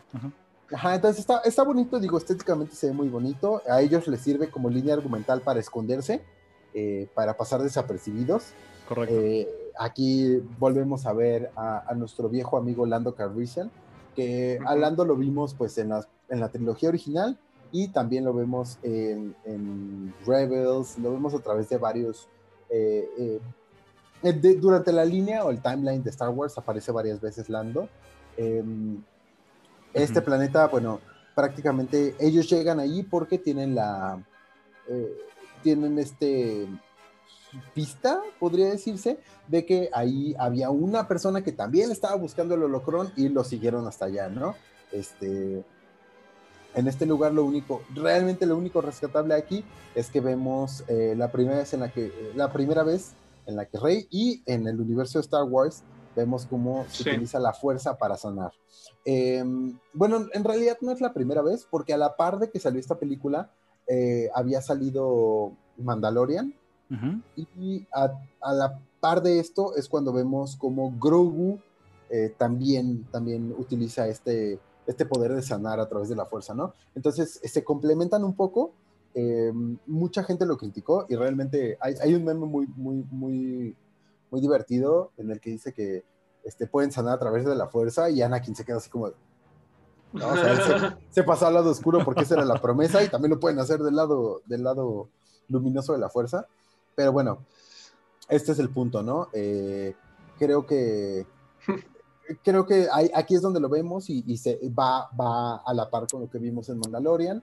Eh, creo que aquí ya Disney ya tenía un poquito más eh, la idea de lo que estaba haciendo y, y, cómo iba, cómo estaba funcionando. Pero pues ya para concluir. A estas alturas, a estas alturas ya teníamos Rogue One, que como, como habíamos hablado antes, Rogue One realmente lo único que hace es llenar un plot hole de una manera excelente, ¿no? Varios. Bien hecho. De hecho, son varios. Son varios, exactamente. Sí. Entonces aquí eh, yo siento que lo que sucedió es que aquí la película pues estaba, se estaba haciendo y al mismo tiempo estaban generando una serie para llenar los plot holes que la película iba, iba a tener, ¿no? Entonces, eh, a la par, a la par están, están respondiendo estas dudas. Entonces creo que es, es, lo único importante que vemos en este planeta. Eh, otra cosa de la que hablábamos es que pues los escenarios son muy similares a otros que vimos. Este planeta pudo haber sido Tatooine. Es un este Tatooine con, haber sido Yaku, y, realmente hubiera pasado desapercibido, ¿no? Pero bueno, es un planeta menos pobreza. Ajá, es un planeta distinto. Aparte hay unas, hay unas especies bien raras que ahí bailan y, hablan distinto, hablan un pues idioma distinto, entonces pues está, está Vemos el, lo suyo, ¿no? el regreso mm, innecesario de caldo a caldo calriciano. Lando calriciano. De caldo de pollo. caldo, caldo lalrician, güey. que pues igual fue sacado la manga porque recordamos que durante la producción era de Chin, ya se nos murieron buenos actores, este, ¿quién ya se murieron personajes que no tenemos que haber matado por culpa de Ryan Johnson, ¿qué hacemos? ¿Quién más podemos regresar? Y entonces, ¿a quién vamos a regresar? Regresa Palpatine innecesariamente para cubrirles hueco de villano y en lugar de, ay, ¿quién era héroe? Ah, pues llámate a Caldo, Caldo Landrician, porque pues es el actor que sigue vivo y su personaje y por la Y por la nostalgia, y pues sí. Fue una explotación, como ya lo había mencionado George, o sea, tomemos en cuenta que esta película es un ejercicio de... Todo fue un desastre, vamos a ver cómo damos patadas de ahogado para intentar por lo menos darle un cierre a esto, exacto. Sin tener que hacer episodio 10, ¿no? Pero bueno, sí, aparte de este planeta, lo que yo recuerdo mucho, pues, obviamente lo de la sanación que ya comentaron, que se me hacía como otra cosa de, nah, nunca vimos esto de la fuerza, pero como ya en el episodio 8 se inventaron que la fuerza puede hacer cosas que no habíamos visto, pues bueno, vamos a seguir estirando esta liga, pero de manera ya más tranquila en, ok, sanar. Y, Mira, otra, otra de las, perdón, perdón que te interrumpa, otra de las cosas que sucede mucho en, en esta nueva nueva etapa de Star Wars es que nos da a entender eh, que la fuerza, como la utilizaban los Jedi o la Orden Jedi, era muy limitada. La Orden Jedi se limitaba mucho a lo que era bueno, a lo que era eh, eh, la buena manera. Sí, lo que, o, lo que estaba ya establecido y. Exactamente. de alguna manera. Sí, sí, sí. Entonces lo que vemos nosotros aquí es que tanto Grogu como Rey son personas que en realidad no tuvieron este, esta, esta educación de los preceptos que ya existían de los Jedi y ellos pueden tomar de hecho lo vemos en las dos, lo vemos tanto en Mandalorian como lo vemos en, las secuelas, que ellos sí tienen un, lado, o sea, una conexión ligera con el lado oscuro, que los hace que, que tengan tomen ventaja, ¿no? De la fuerza de una manera más grande. Entonces yo siento que más o menos es, por ahí por donde va esto de la sanación y esto, que no existía en la, en, la Orden Jedi porque ellos tenían miedo del lado oscuro. Ellos se cerraban por completo al lado oscuro, ¿no? No fue un mal argumento, pero en, esta, en esta única película que es donde lo vimos, se sentía como que era muy forzado. Yo creo que se sintió así porque se mejoró en las... Ya en las series y cosas así ya lo podemos explotar más, entonces tenía más valor. Pero obviamente no ibas a poder explotar bien ese argumento en una sola película, que fue lo que le pasó. Por eso lo vemos mejor todavía en Mandalorian, el argumento. Pero bueno. Exactamente. Pues pasa esto y Ahora recordemos la falsa muerte de, de Chewbacca, ¿no? Sí, era lo que iba a decir. nada más lo que iba a completar. Y bueno, también vemos eh, que ellos se encuentran esta nave que nos lleva al idioma Sith, que es el idioma prohibido. Ajá. Eh, Ujú.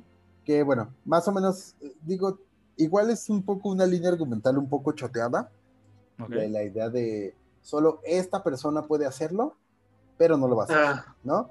Que es, que es lo que pasa con Citripio. Eh, más o menos vemos que, bueno, él sí entiende lo que, lo que está viendo eh, en, en la saga esta. Ajá. ajá, en la daga. Eh, eh, él sí entiende, pero no lo puede, no lo puede repetir porque su programación Sí. no lo permite. Entonces a- ahí es como va al siguiente planeta del que vamos a hablar, que es eh, Kijimi. Kijimi, nunca supe cómo pronunciarlo correctamente, pero era como Kijimi. Kijimi, Kijimi, Y no sé. pues sí, o sea, bueno, Kijimi, K, con K y con J, ¿no? Kijimi. Ujú. que tienen ahí de, bueno, yo realmente no tengo gran cosa más que es planeta frío y montañoso. Sí, pues realmente es un planeta en el que no vemos mucho, solo vemos que son como, como favelas también. Sí. Eh, realmente la única razón por la que llegan ahí es porque Poe Dameron le dice que conoce gente de ahí. Correcto. Um, y eh, vemos a esta. El interés amoroso de Poe Dameron. Sí. que, que aparece ahí. Y bueno, este. Eh, esta, esta persona los lleva con la única persona en todo el planeta que puede. eh, que puede hacer. bueno, Puede ha- que puede hackear, que puede hackear a hackear, C-3PO sí. para Sí. que pueda, para que revele lo que leyó en la daga en, en- en el idioma Sith, ¿no? Este, y ahí es donde conocemos este personaje, este muy, muy buen personaje, Babu Freak, Don Pulguita, güey. con Pulguita, eh, Pulguita. que la verdad es que es un personaje increíble. eh, siento que tiene, tiene toda la esencia de, de Yoda hablando raro. eh, es, es tierno, es pequeño. Le pudieron haber sacado más provecho, pero bueno, es un personaje de, de una línea argumental, dos escenas y ya, ¿no? Este, Pero, pero perfecta, güey. Aparte, esto nos da esta, esta bonita, este bonito momento en el que Citripio cree que se va a morir. Y, Oh, y se Que de hecho era parte, era y- parte del tráiler esa escena, ¿no? Yo, yo lo sentí como otra Sí. muerte falsa, como lo de Chewbacca. Sí, así es. sí, Yo no lo sentí fue. tan bonito, la verdad. O sea, fue un, ah, no se murió. Ah, como Chewbacca. Mira, no sé, a mí, a mí me, me- me levantó mucho sentimiento. Creo que fue un poco de fanservice al mismo tiempo, Sí, pero bueno, vemos esto donde. Ah, también, ta- la- la- creo que la escena del tráiler era la de Citripio con los ojos rojos, ¿no? Que es como, Ujú. ¿qué pedo? ¿Qué pedo? ¿Qué, qué se volvió malo, no? Y Sí, pues, es bueno, un Sith, siempre fue un Sith. es- Ajá, sí, es, es como este, esta teoría de Jar Jar Binks, ¿no? Sí. Ajá. Pero bueno, e- eso todavía no se sabe, realmente no tenemos una historia canónica de cómo muere Jar Jar Binks, entonces sigue aquí en mi corazón. Es un Sith. Es, es un un Sith. Pero como- bueno, dejándolo de lado, Ajá. eh, vemos cómo Citripio logran hackearlo y, y que usar sus circuitos para, No para que pueda Babu Freak, güey. Perdón, no, puedo- brincar su no protocolo y les, les diga precisamente qué es lo que, qué es lo que dice esta daga. Eh, Ajá. Esto los, los Ajá. lleva. Es que el argumento de la daga. Sigue tú, como- sigue tú, por favor, que ya estoy. Ok. ya estoy muy Bueno, ya llevas bien. Vamos bien, vamos bien. Ya casi acabamos. Ok, la daga. ¿Qué pasa con la daga? El punto es que lo utilizan porque es como un mapa, comillas, comillas, para que los lleva precisamente a Kefbir. ¿Qué viene siendo Kefbir? Prácticamente es una luna. Esto ya se sale un poco de los planetas, pero como mencionamos, era planetas, lunas, todo esto. Este no es planeta, es como tal una luna eh, de Endor. Es Luna de Endor. Ajá. Exactamente, es como, órale, pero conocemos algo más de Endor que solamente el planeta, ¿no? Entonces, la idea de que es una luna con un mar, te plantea que incluso tiene su propio ecosistema. Sí. Y pues bueno, como tal el planeta está padre, esta cuestión de que es una luna, de que tiene su Son olas ecosistema. Olas gigantes constantes. Exactamente, entonces está en una situación muy... O ¿Sabes sea, no es como muy ambiente- habitable, pero podrías Sí. pasar en... ¿Sabes como qué onda tiene? Tra- Tiene como el mood de la prisión de Azkaban en Harry Potter, más o menos. Ok. Ajá. Pero aparte- sin prestarse tan oscura, ¿sabes? Nada más. Tiene esa onda. Vemos, esta colonia de, de también eh, soldados de, de la, de la primera orden que se retiran, ¿no? Que igual que eh, precisamente lo mismo que le pasó a Finn, otro, otra colonia de donde él se siente. y Creo que esto, esto también es un poquito más como para darle un poquito más de sentido a o, o- o de explicación a lo que pasa con Finn, ¿no? que Finn realmente no se siente ni parte de un lado ni parte del otro. Él realmente pues está como medio jugando su propio juego. Incluso en, la, en, la, en el episodio 7 lo vemos que se quiere escapar. Digo, en el 8 lo vemos que se quiere escapar, que al final no se escapa. Y, luego ya se siente parte de la, de la resistencia. y aquí es donde vemos que eh, conoce gente eh, parecida a él. Eh, que también desertó de la, de la primera orden y que más o menos tienen como esta, esta similitudes, ¿no? Eh, aquí es otra de las cosas que, bueno, no, no, no voy a ponerme a debatir, ¿no? No voy a ponerme a, criticar ni a rantear, pero bueno, eh, pasamos de, de, de, esta historia de Finn y, y, Ya se me olvidó el nombre de la china. Rose. Rose. Rose. De Finn y Rose, para pasar a la historia de, de Finn y, y esta, esta también soldado desertora, ¿no? Entonces, eh, más o menos como que está medio, ah, medio forzado, pero bueno, ahí está. Eh, llegamos al planeta que es Vir. En Vir tenemos también, esto es un, plot hole enorme. Yo no entiendo cuál es la explicación de que la daga tenga la forma de cómo cayó la estrella de la muerte. Ah, pero tiene la, la lógica. Pero bueno, ahí está. La daga te dice exactamente en qué punto de la estrella de la muerte que cayó. Oye, imagínate que el planeta, o sea, porque es una luna de Endor. Y en, la, y, en, y, en, una luna de Endor, o sea, ni siquiera fue en el planeta de Endor, sino también fue en una luna donde están estos este, Ewoks, ¿no? Sí. Ajá. Entonces, o sea, puede ser como una luna y vecina. Que en el momento en el que cayó la estrella de la muerte, ¿crees que haya hecho como un mega cagadero en toda su atmósfera que hizo que el planeta se volviera solo de mar? O pues así. Pero aparte del mar también tiene, tiene zonas de pasto, porque realmente ellos, ellos Ah, sí, se, ven como, ajá, como que ven el horizonte, ¿no? Sí, y, y, de hecho, o sea, Rey se para en un risco y desde ahí ve con la daga, ¿no? O sea, ¿cómo supo exactamente en qué risco pararse? Exactamente, ¿cómo sabía eso? es cierto.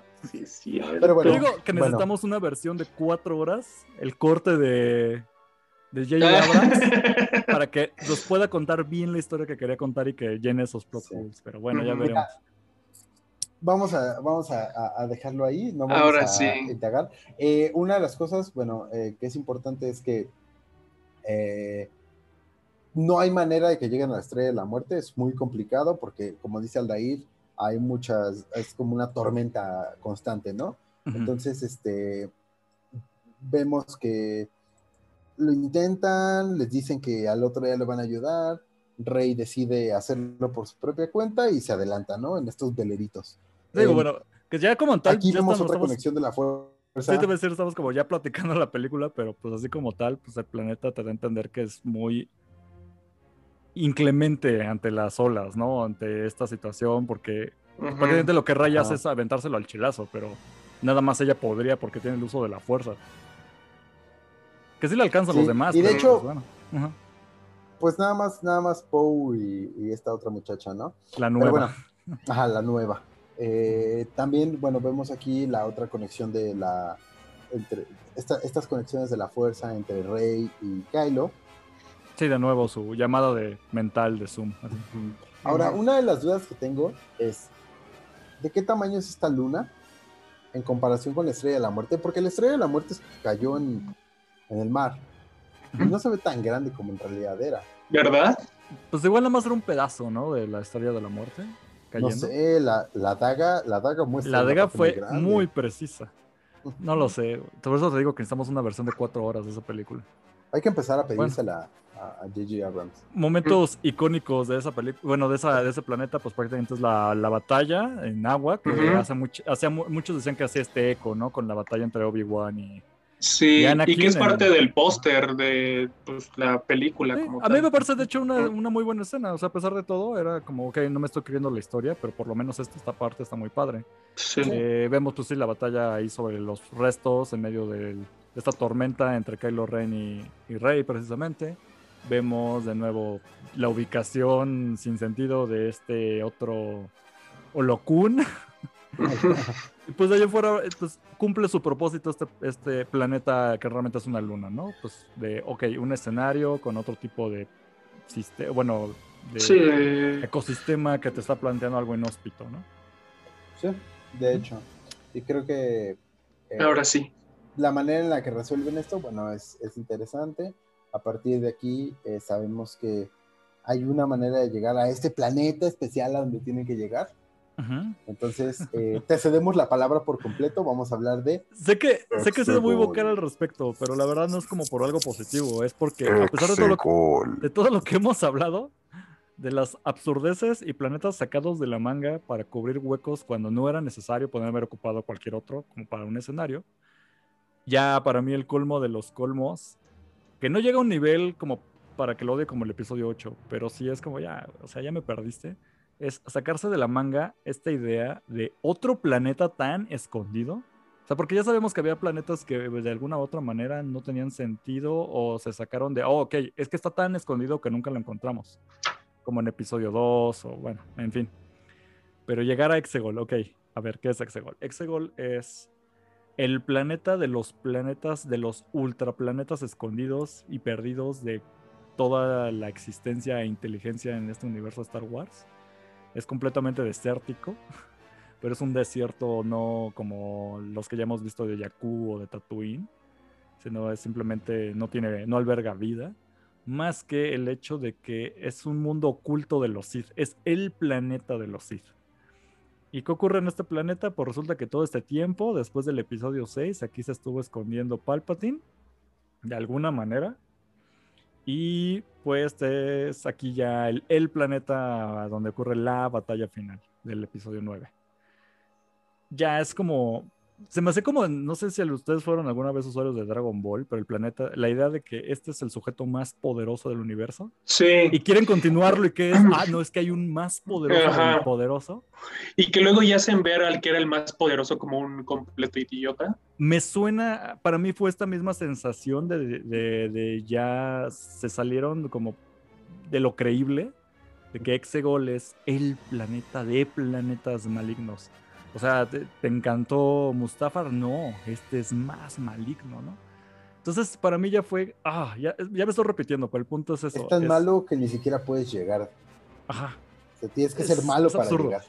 ¿Y qué vemos en este planeta? Pues simplemente siempre está como en una constante tormenta, no, no devastadora, pues simplemente es como, siempre está nublado. Siempre está chispeando. No hay vida, no hay nada. Y prácticamente aquí llega la idea de que ahí se esconde Palpatine. Aquí, cosas importantes del planeta, pues aquí está la gran armada que nunca nadie encontró, la más grande del, de flotas del imperio. Yo me sigo preguntando de dónde sacaba el recurso para hacer todo eso. No tengo la menor idea. ¿De dónde sacó las personas que hacen eso? Tampoco. Aparte, ¿Cómo nunca de los, los, del imperio se entieran eso? No lo sé. Cuando, cuando vemos este, e, este, este momento en el que se, se devela que tiene un plan maligno, hay como gradas donde hay un chingo de, de, personas. Sí, es cierto, sí es cierto. ¿Seeds? ¿O te da a entender que son? No son no como entes. porque, bueno, porque como tienen la regla, de, los regla dos. de dos. Usuarios de la fuerza del lado oscuro que ¿Qué relevancia tuvieron? Ninguna, echarle porras a que Palpatine seguía vivo y estar ahí parados. o sea, en, el intento de J.J. Abrams de que la 9 tenga un cierre, caen tantos huecos y Exegol es el hueco de huecos. O sea, no era el planeta más maligno, era el hueco de huecos de narrativa. Pero bueno, están estos sujetos que tampoco tienen nada que ver. Este, ¿qué más Aparte, los destructores, o sea, cuando según salen los destructores imperiales muy grandes, corrompiendo como toda la parte. Y luego te decían que un destructor imperial tenía el poder de destruir un planeta entero. Ah, sí, porque ya no es un este de la muerte, ya no es un Star Killer. La idea es que ya cada una de estas naves, de estos flotillas, es capaz de destruir un planeta. Y no, de hecho, había en una, tienen miles, ¿no? Miles, ajá, y había un chiste de que decía, cuando destruyen todos estos, la próxima película, un blaster va a tener el poder de destruir un planeta. O sea, dices... Y luego una piedra, ¿no? Ah. Bueno, el caso es que ya para mí siempre fue como el absurdo, pero pues te plantean que esta ya es la batalla final. Cosas importantes, aquí muere Palpatine a manos prácticamente de Rey, con la fuerza de todos los Jedi y de todos los Sith unidos en. Sí, bueno, te plantean que es el, el mayor Sith del mundo, va a enfrentarse a la fuerza de todos los Jedi unidos. Sí. Aquí nació. Que eso está cañón. Sí, bueno, o sea, no está mal el argumento. El problema es que se lo sacan de la manga y no tenía por qué ser un planeta de la nada. No sé, pudo haber sido otra cosa. Pero bueno, cosa importante, aquí es donde nace o se plantea que aquí nació este Snoke. Dejan claro que es medio un clon, sin mencionarlo. Plot hole también que queda sin resolver. Aquí muere Kylo Ren cuando ya se redime. Eh, ayuda obviamente a Rey a todo esto. El uso de la fuerza hace que se une uno con la fuerza y nuevamente se aparece. y no te olvides del besito. Cierran su amor en un beso, ok, no lo sé. Creo que era totalmente innecesario. Y lo importante es el amor, el amor heterosexual, recuerden. y, hay algo bueno, bueno, por así decirlo, que no, no vamos a entrar en ese tema, pero claro que hay otros, luego hablamos. este es la idea de que, ok, todos los Jedi unidos en fuerza derrotan a el mal encarnado que es Palpatine, que a su vez los que no son Jedi y no tienen esta onda, es todos los, todos ya tienen el, universo Star Wars, tienen la ubicación de este planeta que nunca nadie encontró, para que al fin vayamos todos con la nave que tengas a darle la torre a la flotilla. es cierto. Parece un, Parece un muestrario, ¿no? Así como ya. Pero es que ya cuando llegas a ese punto de completo absurdo, ok, ya la de las cosas completamente absurdas que me puedo traer es la idea de la máxima energía del bien contra la máxima energía del mal, padre, mal ejecutada. Y la idea de todas las naves buenas que hemos visto en todo el universo, enfrentando a las naves más malignas del imperio, está padre, pero mal ejecutado. es que no es el qué, es como el cómo. Es el cómo. El cómo nada más. Y pues bueno. Esperemos, esperemos que lleguemos, que, que las series nos den al menos un poco de. Cierren un poco de estos hoyos que quedaron tan grandes, ¿no? Sí, pues prácticamente en lo que refiere a películas, ahí ya cerró con Exegol. Digo, al final de la película regresan a Tatooine, pero pues ya hablamos de ese como planeta. En, la, en el primer episodio de Planetas, regresan él si quieren saber de Tatooine. Pero pues bueno, lo que es prácticamente son las nueve películas con número, en seriadas de Star Wars. También regresan, también regresan a su base, ¿no? Porque ahí es donde vemos lo que ah, es el amor, eh, el amor no heterosexual. Cierto, ¿ves? Para que veas. Vemos este, este, bonito, este bonito beso. Este, y, y cuando le dan su medalla a Chewbacca. Y le dan su medalla a Chewbacca al fin. Para cumplir algo que tampoco era tan necesario, porque ya había llenado ese hueco, no es la primera medalla que recibe, pero bueno. Sí. Pues prácticamente. Y ahí cierra la trilogía horrible que pudo haber sido algo mejor de secuelas, que no está tan mal, pero bueno. Y pues prácticamente ya, con eso ya ahora sí ya cerramos con todos los planetas que son de, películas. Falta obviamente todavía películas que no son, bueno, que son spin-off, y luego series, y luego series, animadas. Entonces, todavía va para largo, no se estresen, ahí la llevamos. Esta creo que era la parte más difícil. Sí. Pero pues prácticamente. ¿Algo más que se nos esté dejando? Sí, estamos pues... con las películas y los planetas. Déjenos un comentario, mándenos un mensajito de cuál es su planeta favorito. ahorita hablamos de Crate, que es un planeta excelente. Entonces, si nos quieren decir cuál es el que más les gusta, déjenos un comentario. Exegol. Yo amo Exegol. Lo, lo amo odio. O sea, es tan horrible que digo, ¿sabes qué? Este, es que también está chido. Eso, es, que está... es cuando vas a adoptar un perrito y dices, ese, el que no tiene patita. El feo, ese me lo llevo. Ese, ese. Para mí es mi favorito. El que se hace pipí cuando los. Lo, exactamente. Lo, hacen bullying, exactamente. Ok. Pero pues bueno, ya estamos cerrando, caballeros. Así es. sociales? Eh, me pueden encontrar como arroba Aldair Bermar en todas las redes sociales y ya tengo sitio web también por si me quieren checar. Perfecto, ¿cómo es? Ah, ¿Es aldair.com o algo así? O? Eh, aldairbermar.com. Todo junto. Aldairbermar.com, todo junto. Adquirí el dominio y ya. Ahora sí ya estoy en todo, en todo, en todo, en todo. Muy bien. Miguel. Eh, arroba dame todo el money Twitter, Instagram, y pues ahí pueden dejar comentarios y mentadas de madre. Ok. Y pues a mí me encuentran en todas las redes sociales como arroba Cosner, con K y Z. Este, ya estamos en un final de temporada del otro podcast que tengo de chismes, entonces igual algún día regresa, igual y no, pero pues ahí también están al tanto. Y pues otra vez, muchísimas gracias a todos los que nos están escuchando. Saludos hasta España, que siguen siendo de las audiencias más grandes que tenemos. Se me hace muy raro, pero saludos. Venga, tío, dale. Venga, tío. La madre patria la madre patria, exactamente. Y pues muchísimas gracias a todos los que nos oyen. Recuerden que estamos en Instagram como Imperio Galáctico Podcast. Ahí, ahí van a ir los memes y todas las fotos que querramos del, tema que hablamos esta semana. Sí. Prácticamente. Y más memes de por qué Exegol es el mejor planeta de, la historia de Star Wars. Pero pues bueno. De. Bien. Muchísimas gracias a todos por, a ustedes por estarme acompañando en este programa tan hermoso, a todos los que nos escuchan por seguirlo escuchando. Y pues prácticamente estamos para la otra semana. Ah, sí, y si nos faltó algún planeta, ahí nos avisan, porque sabemos que igual alguno de, ay, se les olvidó el Ujú. minuto 32 cuando hace un cameo tal planeta. Claro, ahí nos avisan. Vamos a hablar Si de alguien, eso. es, si alguien es tan nerd, por favor, mándenos un mensajito. Igual Para ser amigos, ¿no? dice. Pues bueno, muchísimas gracias y hasta la próxima semana. Que la fuerza los acompañe. This is the way. This is the way. Y Exegol Rules. No, Bye. por favor. Este podcast fue producido por Eric Filmer, arroba Costa.